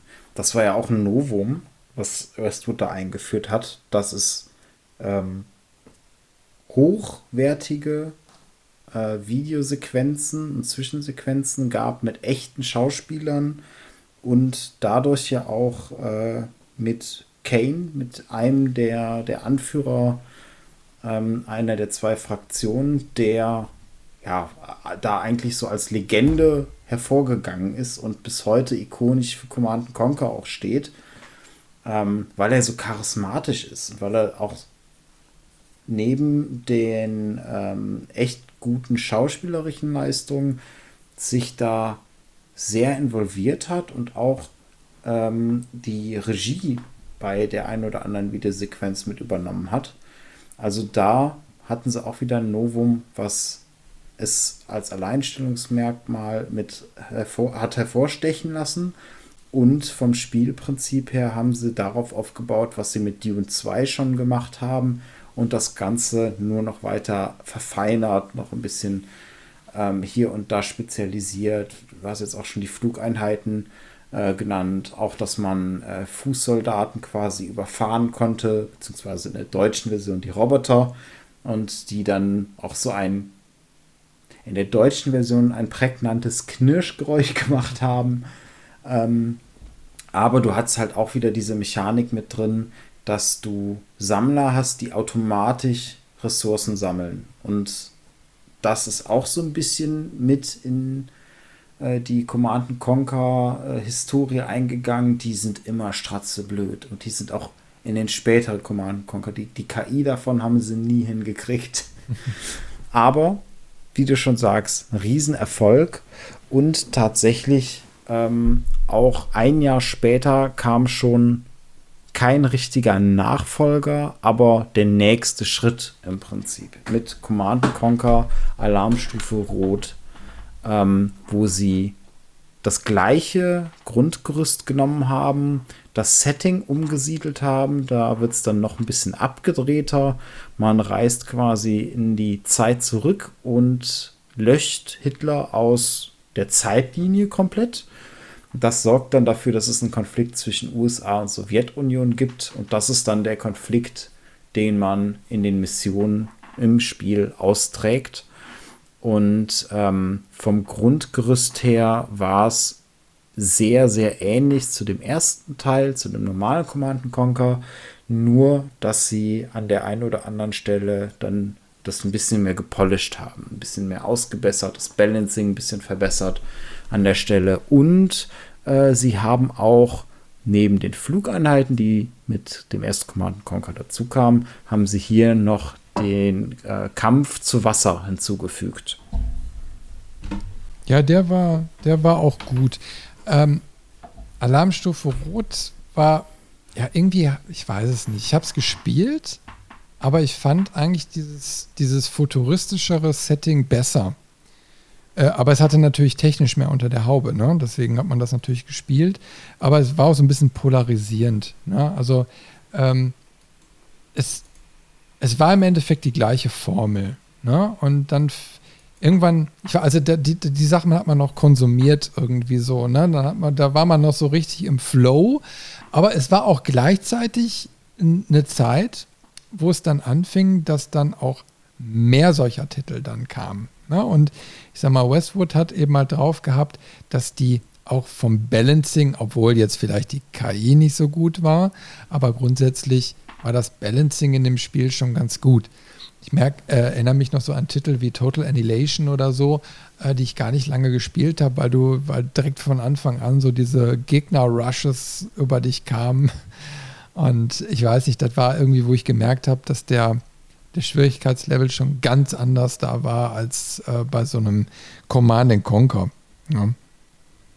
Aber naja, also wie gesagt, äh, die haben auf jeden Fall versucht, da so, ein, so, ein, so eine Alternative für eine andere Zielgruppe nochmal auch so mit aufzubauen, was ja auch eben halt ein Erfolg dann war. Für, für die Zeit sind ja noch mehrere Titel dann entstanden. Aber ja, also mir war dann irgendwann auch ein bisschen zu viel Command Conquer, sage ich dir ganz ehrlich. da schon. Da gab es doch gerade mal zwei Spiele. Und der zweite hatte ja, also es ist ja nicht wirklich der zweite, aber Alarmstufe Rot hatte den Vorteil, du hattest von Anfang an ein Online-Spiel und ein Skirmish-Modus dabei. Ja, das also, war doch die Zeit, wo da konnte ich noch nichts online spielen oder so. Und wenn wir ein Netzwerk hatten, dann äh, mit viel, viel Glück ein funktionierendes Coax-Netzwerk, ne? was aber dann doch nie so richtig funktioniert hat. Das war noch Zeit. Ja, ja siehst du, bei bei uns auf dem Land hat es nämlich funktioniert, weil wir haben das mehr gespielt, genau aus dem Grund. Aus wegen Mehrspielerpartien oder auch den Mehrspielerpartien gegen den Computer. Das war ja auch möglich. Ja, ja, wir haben ja auch über drei Etagen haben wir hier die Rechner verteilt. Großartig. ich habe es gerade mal geguckt, Total Annihilation kam ein Jahr später raus, 1997. Und, aber wie gesagt, das war schon so irgendwie die Welle, die sich da so anbahnte. Ja, mit den ganzen. Also man, man merkt auf jeden Fall, dass Westwood da in die richtige Kerbe geschlagen hat. Mhm. Und äh, das auf jeden Fall ein Genre war, was sich ganz schnell ganz großer Beliebtheit dann auch äh, äh, da wieder gefunden hat. Das stimmt. Und das ist jetzt auch der Punkt quasi gewesen. Sie haben ge gemerkt, okay, das funktioniert gut, das unter, Universum und die Marke hat sich gut etabliert. Da machen wir weiter mit, da legen wir unseren Fokus drauf. Das merken wir uns mal gerade im Hinterkopf. Aber wie auch vorher schon, haben sie natürlich ihre anderen ganzen Zweige auch noch weiter vorangetrieben. Dann gab es zum Beispiel auch das, äh, die Fortsetzung von Lands of Lore, äh, die nicht gut war, und die auch nicht gut ankamen. Aber, und das ist viel interessanter tatsächlich, sie haben auch äh, ein Blade Runner-Spiel gemacht, was mit dem Film Blade Runner nicht zu, also nichts zu tun hat, ist zu viel. Es spielt in dem Universum, aber es hat mit der Geschichte aus dem Film nichts zu tun. Und das Spiel habe ich noch. Das habe ich, das ich als Original hier noch rumliegen. Und das habe ich auch total gerne gespielt. Also das war, das war prima. Das war so eine.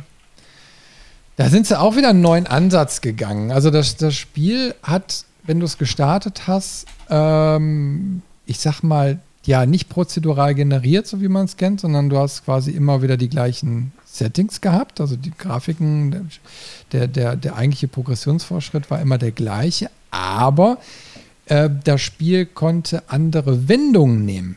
Also hat quasi, ähm, ich sag mal, wenn es jetzt um einen Täter geht, den du suchst, ne, dann konnte es mal diese Person sein oder diese Person sein. Du musstest durch deine Recherche und durch diese Spielmöglichkeiten herausfinden, wer es war. Das heißt, jedes Spiel, was du gespielt hast, war anders gewürfelt.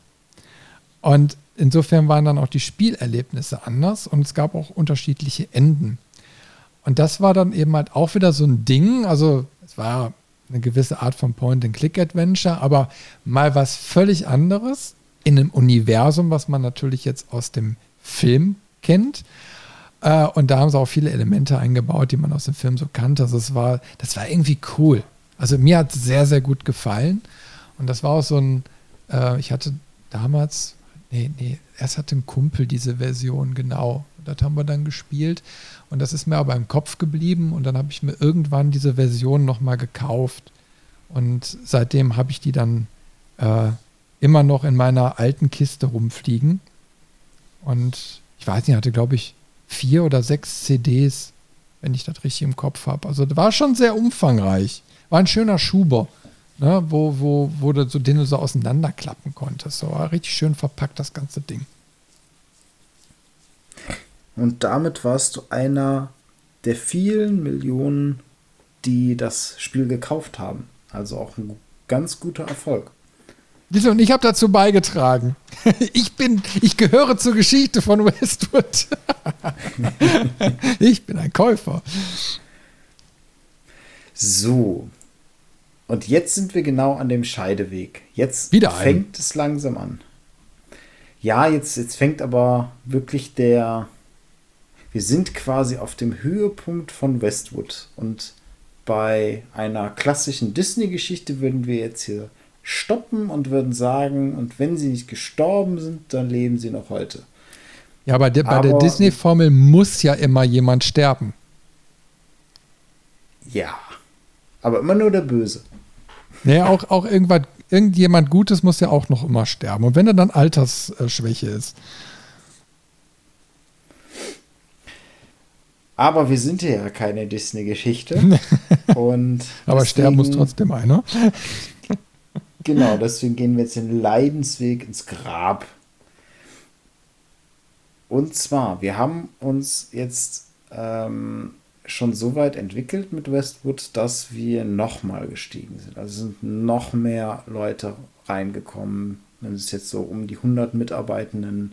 Ähm, man ist äh, für dreistellige Millionenbeträge zuständig und äh, ist im Prinzip so ein bisschen, ja, man kann es eigentlich schon, schon sagen, so die Cash-Cow von ehemals äh, Virgin, äh, die ja jetzt Blockbuster gehörten.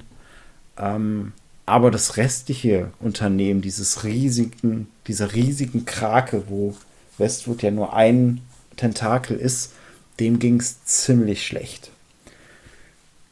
Und das ist halt der Moment, wo übertrieben gesprochen die Leichenfledderer kommen und gucken, was gibt es da günstig aus dem Garagenverkauf zu holen. Und da tritt EA auf den Schirm und krallt sich ähm, Westwood. Und zwar für, die, für, für den Schnäppchenpreis von 122 Millionen Dollar. Schnäpperken. Also das ist eine schöne Garage, würde ich sagen. Aber ist ja nicht nur äh, Westwood, sondern ähm, komplett die amerikanische Niederlassung von Virgin Interactive. Ne? Also, aber natürlich eine Riesensumme. Was hatten wir vorhin? Da waren wir bei 250 Millionen, ne? Also der, der Marktpreis ist gesunken. ich guck noch mal. Wo stand es denn? Ja, 250 Millionen. Ja, ja. Also sind wir nur noch eben halt äh, bei der Hälfte. Ja, so ist das eben halt. Marktwirtschaft. Schnäpperken. Ja. Und das Schnäpperken macht sich direkt nicht bezahlbar, weil äh, der Sargnagel von Lens of Law kommt raus, der dritte Teil, ähm, der weder bei den Kritiken noch bei den Fans gut ankommt und damit wirklich äh, ein Ende an diese sehr, sehr kurze Serie, die super gestartet und dann schnell wieder abgestürzt ist. Und äh, ja, das war halt der erste, die erste Stufe auf dem Weg nach unten, weil diese Pechsträhne zieht sich dann tatsächlich noch weiter fort. Ja, ich meine, es tut sich ja auch ganz, ganz viel in der Zeit. Das versuche versuch ich ja die ganze Zeit auch immer wieder so in den Fokus zu rücken. Also Ende der 90er ähm, diese, dieses ganze Genre, ich meine, wir haben vorhin Warcraft ins Spiel gebracht, ne? wir haben äh, C&C ins Spiel gebracht, ne? wir haben die Nachfolger ins Spiel gebracht, dann kommen eben halt so Drittanbieter, äh, sowas wie Total Annihilation, aber wir haben natürlich auch so starke Marken wie StarCraft, also Blizzard ist da eben halt äh, sehr, sehr weit vorne. Ne? Also, und die schaffen eben halt etwas, äh, wo man vorher gar nicht mit gerechnet hat, weil da war vielleicht Westwood auch, ich sag mal, ja, da wären sie zu früh dran gewesen, weil StarCraft wird eben halt so ein, so ein Titel, der sich auch in Richtung E-Sport und so weiter dann etabliert, beziehungsweise das ist ja auch ein, ja, kann man sagen, so ein zusätzlicher Markt, der sich ja dann auch so entwickelt, weil ja die technischen Möglichkeiten dann auch so weiter steigen. Es gibt auf einmal riesige LAN-Partys, so, und aus dem ganzen Kram entwickelt sich dann eben halt was, wo aber so ein Westwood mit, Westwood mit seinen Produkten nicht reinkommt und äh, sich da andere Platzhirsche breit machen. Und die erkennen das natürlich und versuchen mit ihren neuen CNC-Versionen da anzuknüpfen und da irgendwie was noch zu ändern. Aber schlussendlich, und deswegen habe ich das vorhin auch so schon gesagt, Command Conquer wird langweiliger. Und was bei mir schon relativ früh angefangen hat, weil eben halt so viele andere Titel dann so kamen und im Endeffekt haben sie alle das Gleiche gemacht. Ähm, da war ich dann irgendwann raus, während ich aber gesehen habe, dass bei, ich sag mal, so einem Warcraft oder ein StarCraft andere Leute erstmal anfingen, richtig warm zu werden. Na, wo die dann gesagt haben, nee, ich nur noch das, nur noch das und bis zum Exodus und bis sie perfekt kann. Na?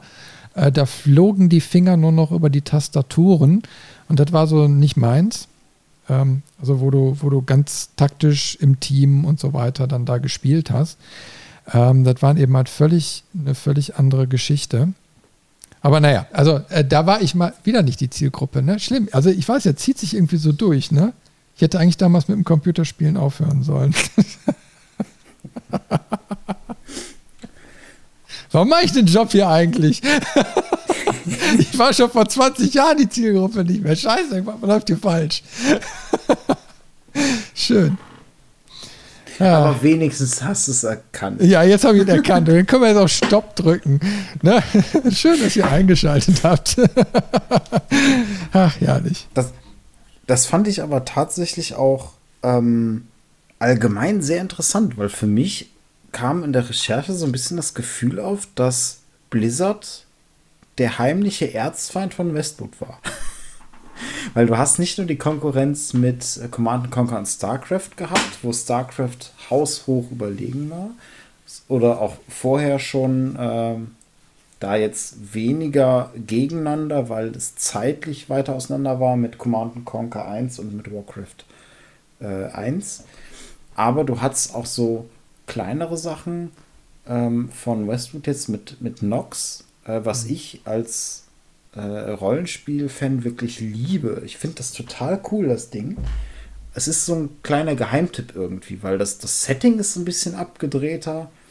Ähm, und sie haben sich im Prinzip bei diesem ja, Action, Hack and Slay, Rollenspiel von oben, von so dieser ISO-Perspektive, äh, ein, zwei Kniffe einfallen lassen. An die denke ich sofort, wenn ich an Nox denke. Sowas wie, dass du deinen dein Blickwinkel immer nur siehst. Sprich, wenn du eine, eine, Tür hast und die ist zu, dann kannst du da nicht durchgucken. Und wenn du die Tür, die kannst du dann so Stück für Stück aufschieben, wirklich. Also auch wirklich nur ein Spalt. Und dann wurde dieser Spalt halt erhellt. Das war dann ein Sichtkegel. Das mhm. war aber auch bei den Gegnern genauso. Das heißt, du konntest mit deren Sichtkegeln spielen und so weiter. Ähm, also eigentlich eine coole Idee.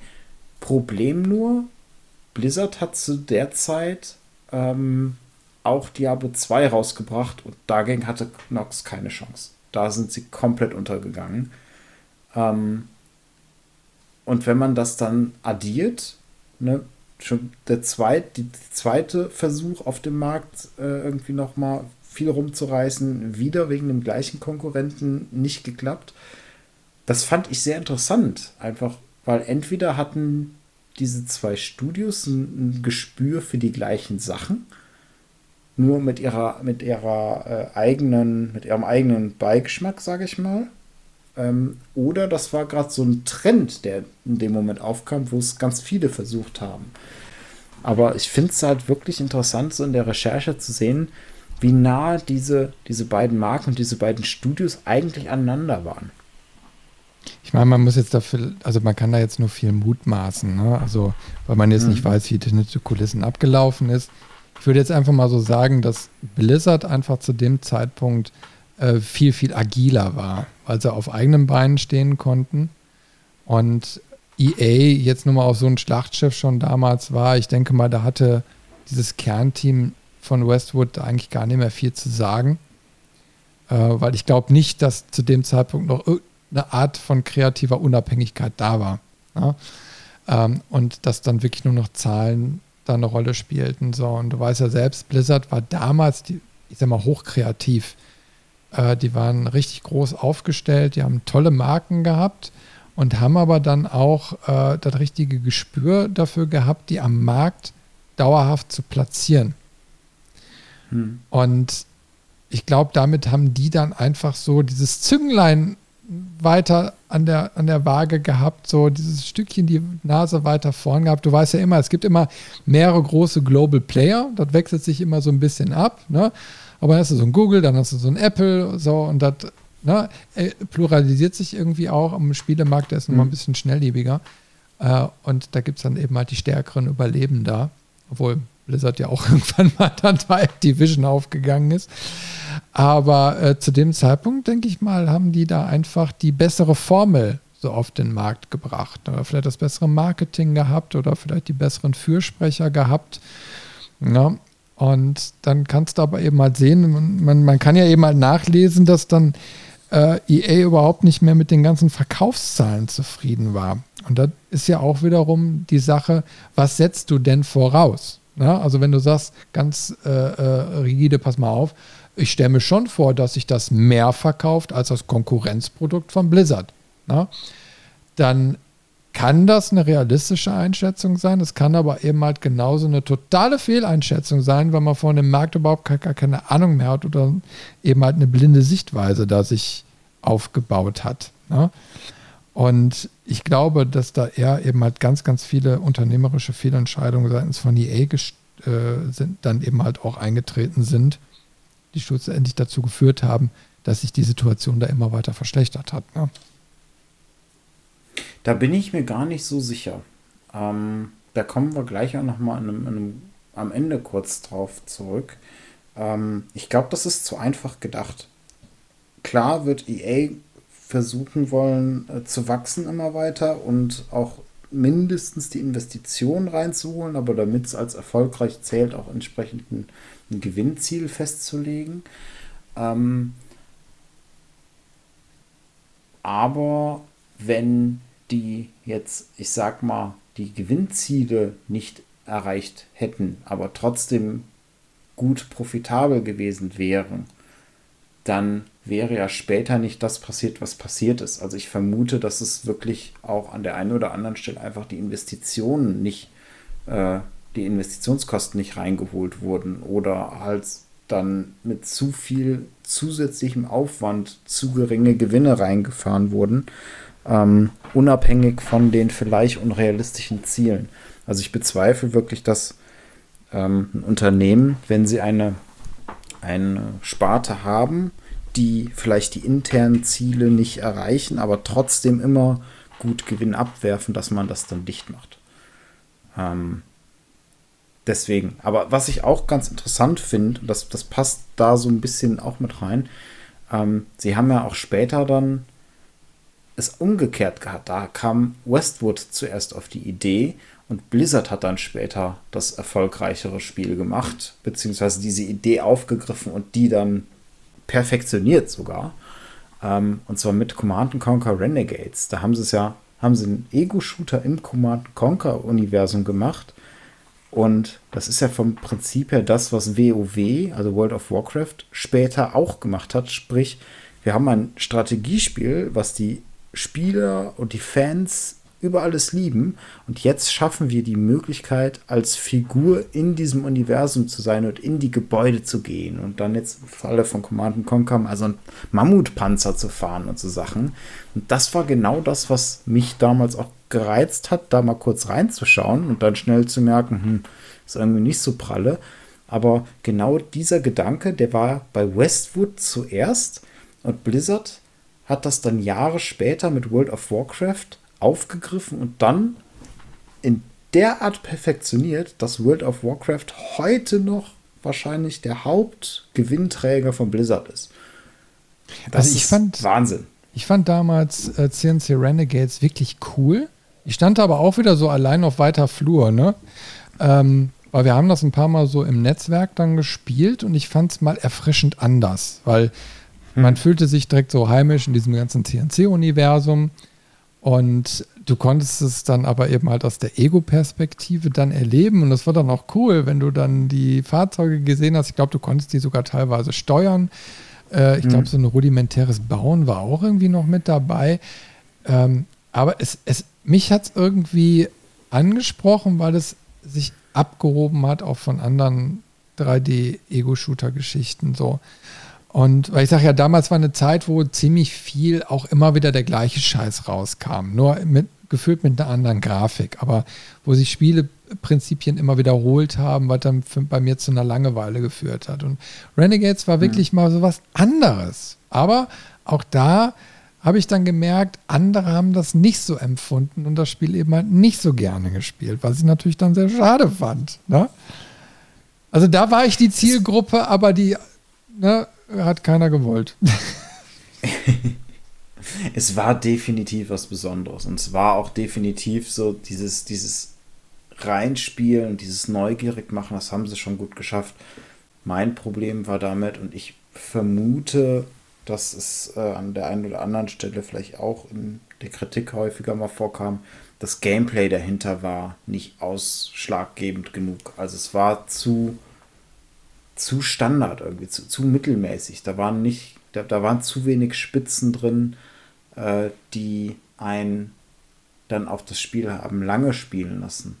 Ähm, was ganz lustig ist, es gibt eine ähm, immer noch sehr aktive kleine Community dazu, die das ganze Ding mal aufgearbeitet haben mit Mods und Patches und was weiß ich. Und dass du jetzt dieses Schlachtengefühl, was sie vielleicht damals nicht ganz einfangen konnten, ähm, jetzt richtig gut rüberbringen. Also, dass du wirklich das Gefühl hast, du bist in so einer Command Conquer Schlacht und überall fahren Panzer und dann kommen Helikopter und Jets und äh, was es da alles gibt und, und alles prallt aufeinander und das ist ein Effektfeuerwerk und so.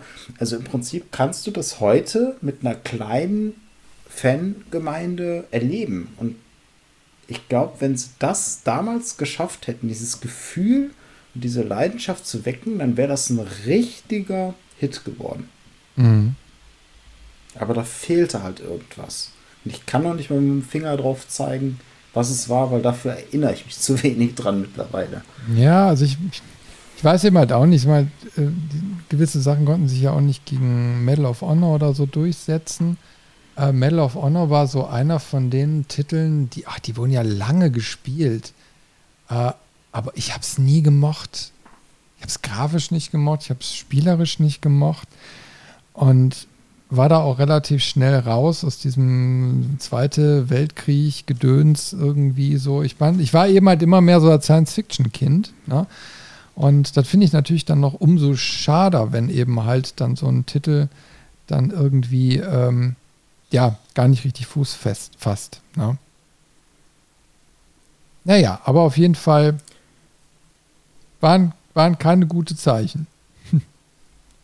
Genau, waren keine guten Zeichen und ähm, EA hat sich dann auch an die Füße gefasst und einmal die Türen von, von Westwood zugetreten, weil das war im Prinzip dann der Sargnagel für Westwood in seiner alten Form. Sie haben ähm, das ursprüngliche Studio geschlossen und es dann ein Teil davon zumindest von den Leuten, die noch da bleiben wollten oder auch die man gerne behalten wollte an der einen oder anderen Stelle äh, mit einem anderen Studio fusioniert. Und die haben sich dann aber eben um andere Marken gekümmert. Das heißt, so dieses klassische Command Conquer ähm, ist dann im ersten Moment wieder, wieder abgebrochen wurde später nochmal aufgegriffen und man hat hier und da nochmal versucht, ein bisschen was, was aus dem Franchise rauszuholen, ähm, hat sich dann aber irgendwann auch verlaufen. Und ähm, diese, diese typische Westwood Magie, die vielleicht die alten Spiele haben, ähm, gab es dann einfach nicht mehr. Was daraus aber auch entstanden ist, äh, einige von den Mitarbeitern, die nicht bei EA geblieben sind, die haben sich in äh, eine, ein anderes Studio, also haben ein eigenes Studio wieder gegründet und haben sich da wieder dem klassischen ähm, Echtzeitstrategie-Genre gewidmet und zum Beispiel sowas wie Star Wars Empire at War gemacht. Und das ist ganz interessant, dass du aus so einer Aussplittung, also du hast dieses Phänomen, irgendwie ein kleines Start-up, die schaffen Erfolg, die werden aufgekauft, die schaffen es sich zu vergrößern, sie werden vielleicht zu groß, werden von einem Giganten geschluckt. Und irgendwann, wenn das Ganze ähm, nicht mehr funktioniert, wird das Ganze aufgesplittet, man versucht sich noch die, die äh, Kirchen rauszupicken, die man behält mit guten Angeboten. Ähm, schafft es vielleicht nicht bei allen, aber bei ein paar. Und aus dem Rest ähm, wird dann wieder was Neues. Also wieder zurück zu diesem Start-up, zu vielleicht was Kreativerem. Das ist ja ein Trend, der ist jetzt hier recht früh passiert. Das war ja 2003. Aber den sieht man heutzutage viel häufiger, dass etablierte Entwickler oder auch Genrevertreter äh, sagen, hey, ich verlasse jetzt diesen riesigen Giganten und gründe mein eigenes kleines Studio, weil ich, hier kann ich wieder kreativer sein. Ja, ich mache nicht so viel Geld. Ja, ich äh, habe vielleicht mehr Risiko. Ja, wir peilen nicht mehr die riesigen AAA-Produktionen an. Aber ich kann für mich meine Kunst von meine Leidenschaft wieder aufgreifen. Ja, und dann meine ich ja, ist ja auch so eine, so eine kaufmännische äh, Geschichte, wenn dann eben halt diese riesigen Konzerne da auf einmal stehen. Ja? Und dann eben halt so ein komplettes Studio kaufen. Ähm, gleichzeitig entziehen sie der ganzen Sache eigentlich das kreative Fundament. Ne? Also die kaufen etwas und durch den Kauf entwerten sie die ganze Geschichte und äh, ähm, ja, die, die äh, Traube fängt an zu schrumpeln und wird zur Rosine. Ne? Ähm, schmeckt zwar immer noch eine gewisse Zeit lang, aber irgendwann ist er auch vertrocknet. Ähm, und das ist eben halt so eine Sache, die ich nicht verstehe, wenn man sagt, pass mal auf, eigentlich mir gefällt eine, eine Geschichte, ich möchte da Kapital reinpumpen. Ne? Äh, dass man dann nicht sagen kann, pass mal auf, ähm, wir splitten. Ne? Also pass mal auf, ihr kriegt jetzt irgendwie eine gewisse Rechte oder wir machen eine, eine Vertragsgeschichte, um, um in gewissen Sachen weiter wachsen zu können. Ne? Ähm, aber äh, ich sag mal, so ein etabliertes Basismodell im, von, von so einem Studio oder so bleibt einfach unabhängig. Ne? Ähm, ich meine, da müsste es meines Erachtens einfach mehr Modelle geben, um sowas zu machen, weil ich sag mal, als Kreativer brauchst du eben halt Spielraum. Und, und so große Tanker, so ist es ja auch in der Industrie und so, ne? je größer solche Unternehmen werden, desto mehr hast du verkrustete Großstrukturen.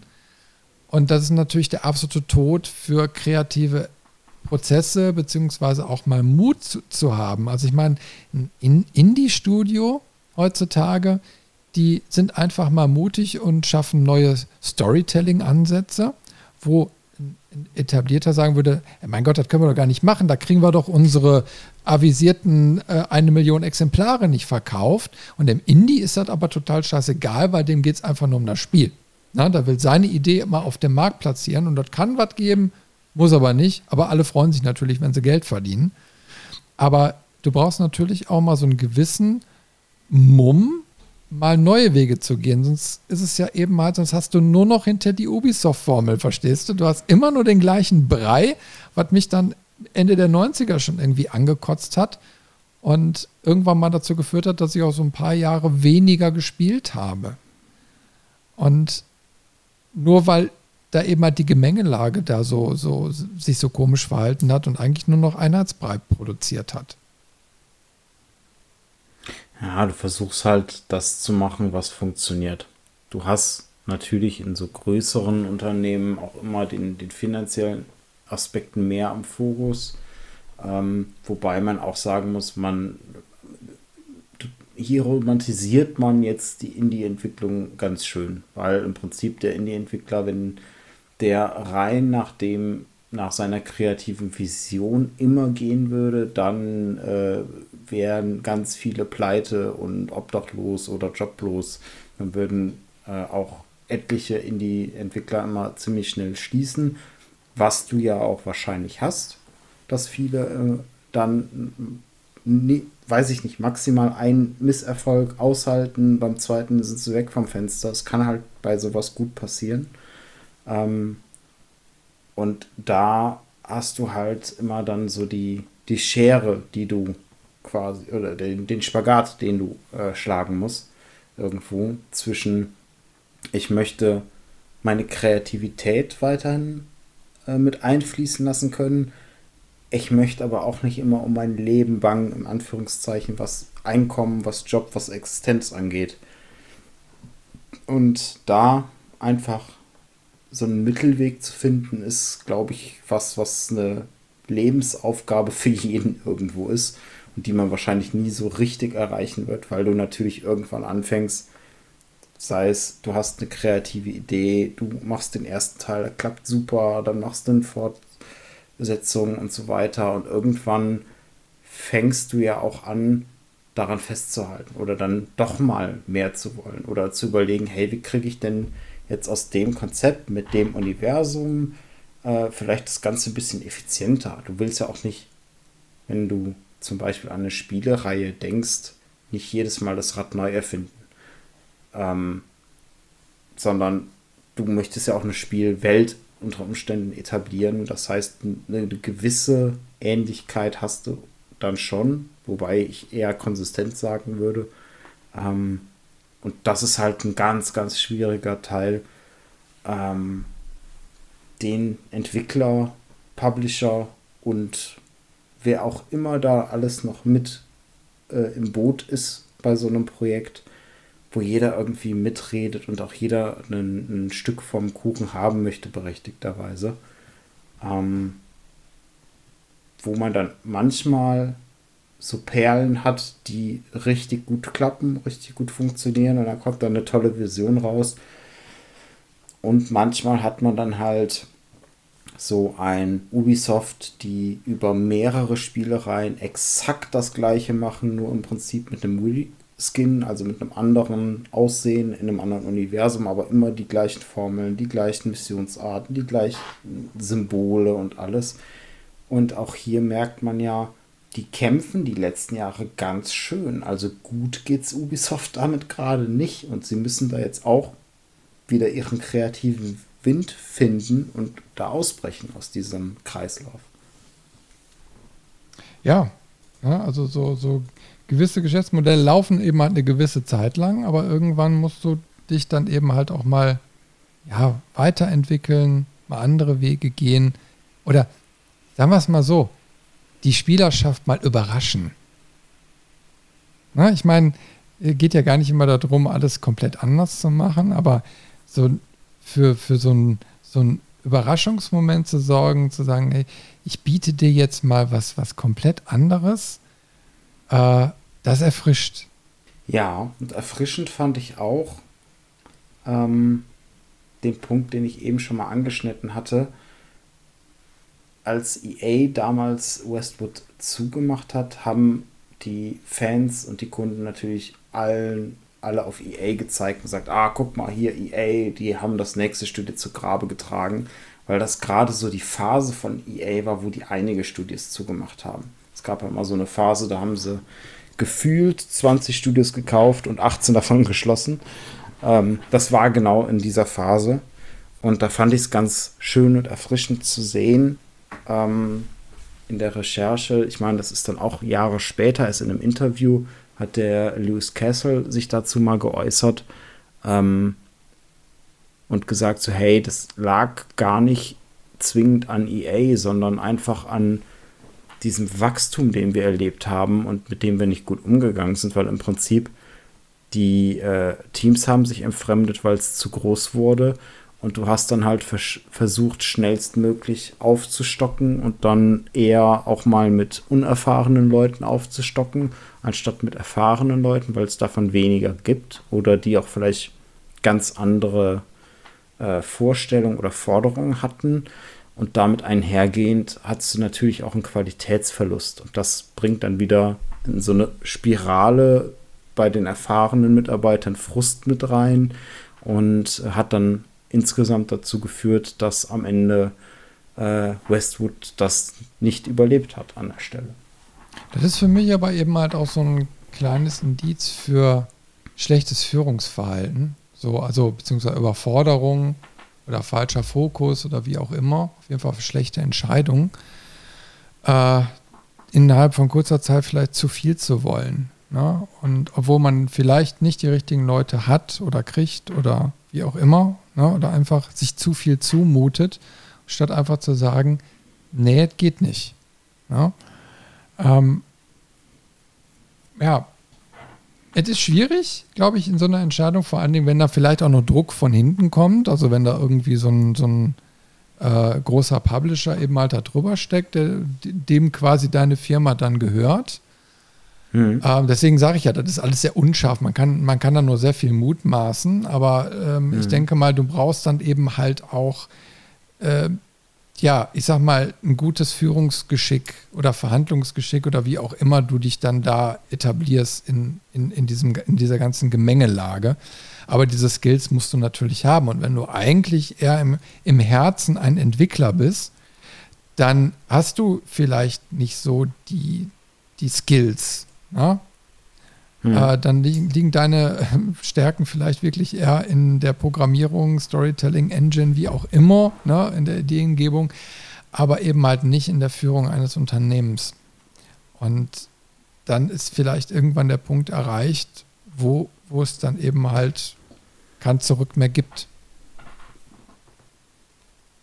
Das ist doch ein schönes Schlusswort. Ja, guck mal. Wir haben so auch lange genug, wir haben jetzt auch lange genug wieder darüber gequatscht, aber ich finde es faszinierend. Äh, ich hätte ehrlich gesagt gar nicht gedacht, dass wir jetzt so lange da nochmal drüber, drüber reden. Ähm, aber ich fand es ich fand's sehr erfrischend. Aber ich möchte trotzdem vielleicht, also nochmal ein Appell nach draußen, wenn ihr bis hierhin gehört habt, Dankeschön. aber ihr könnt natürlich auch gerne da äh, mal eure Meinung zu schreiben. Ich sag mal, wenn ihr die Titel kennt oder wenn ihr gewisse Lieblingstitel gehabt habt, ähm, könnt ihr die mal gerne in die Kommentare schreiben oder eben halt auch, wie eure Meinung zu unserer Meinung ist. Also ihr könnt da gerne mit uns mal in den Diskurs gehen. Äh, vor allen Dingen vielleicht in Bezug auf die aktuelle Zeit so. Ne? Ich meine, ob, ob Westwood jetzt in, in dieser Zeit ja anders auch, also länger vielleicht auch überlebt hätte als damals oder vielleicht, wenn die Entscheidungen mit Virgin und, und so weiter dann nicht getroffen worden wären, ob es vielleicht dann heute noch ein Westwood gäbe. Wer, können wir mal einfach mal drüber auf der Webseite diskutieren. Dafür ist sie ja da. Ne, Robin? Freuen uns ja immer bei Zuschriften. Ja, definitiv. Solange es gute Zuschriften sind. Genau, alle anderen werden gesperrt. Ja, gut. Robin, hat Spaß gemacht. Und dann würde ich sagen, machen wir den Sack für heute zu, ne? Mach mal den Sack zu, Affe ist schon tot. Richtig, genau. Passt. dann sagen wir, äh, ver ja, verabschieden wir uns, sagen bis zum nächsten Mal in zwei Wochen, wenn wir uns dann wieder hören. Ja, und bis dahin, äh, spielt schön fleißig, seid artig und sei fromm und dann hören wir uns bald wieder. Tschüss da draußen. Bis dann. Vielen Dank, dass du den Levelmeister Podcast bis zum Ende gehört hast. Wir hoffen, dir hat diese Folge Spaß gemacht und du schaltest auch beim nächsten Mal wieder ein. Zu jeder Folge kannst du mit uns natürlich gerne diskutieren. Gehe dazu auf unsere Webseite levelmeister.de und kommentiere einfach unter unserer Podcast-Folge. Alternativ kannst du uns auch auf Facebook oder Instagram eine Nachricht hinterlassen. Und wenn du uns unterstützen willst, dann kannst du das gerne über eine positive Bewertung in einem Podcast-Verzeichnis deiner Wahl machen. So werden wir in Zukunft besser gefunden und gewinnen noch mehr Hörer. Und zu guter Letzt kannst du uns auch auf unserer Steady-Seite finanziell etwas unterstützen. Aber das ist vollkommen freiwillig. Vielen Dank fürs Einschalten und bis zur nächsten Folge.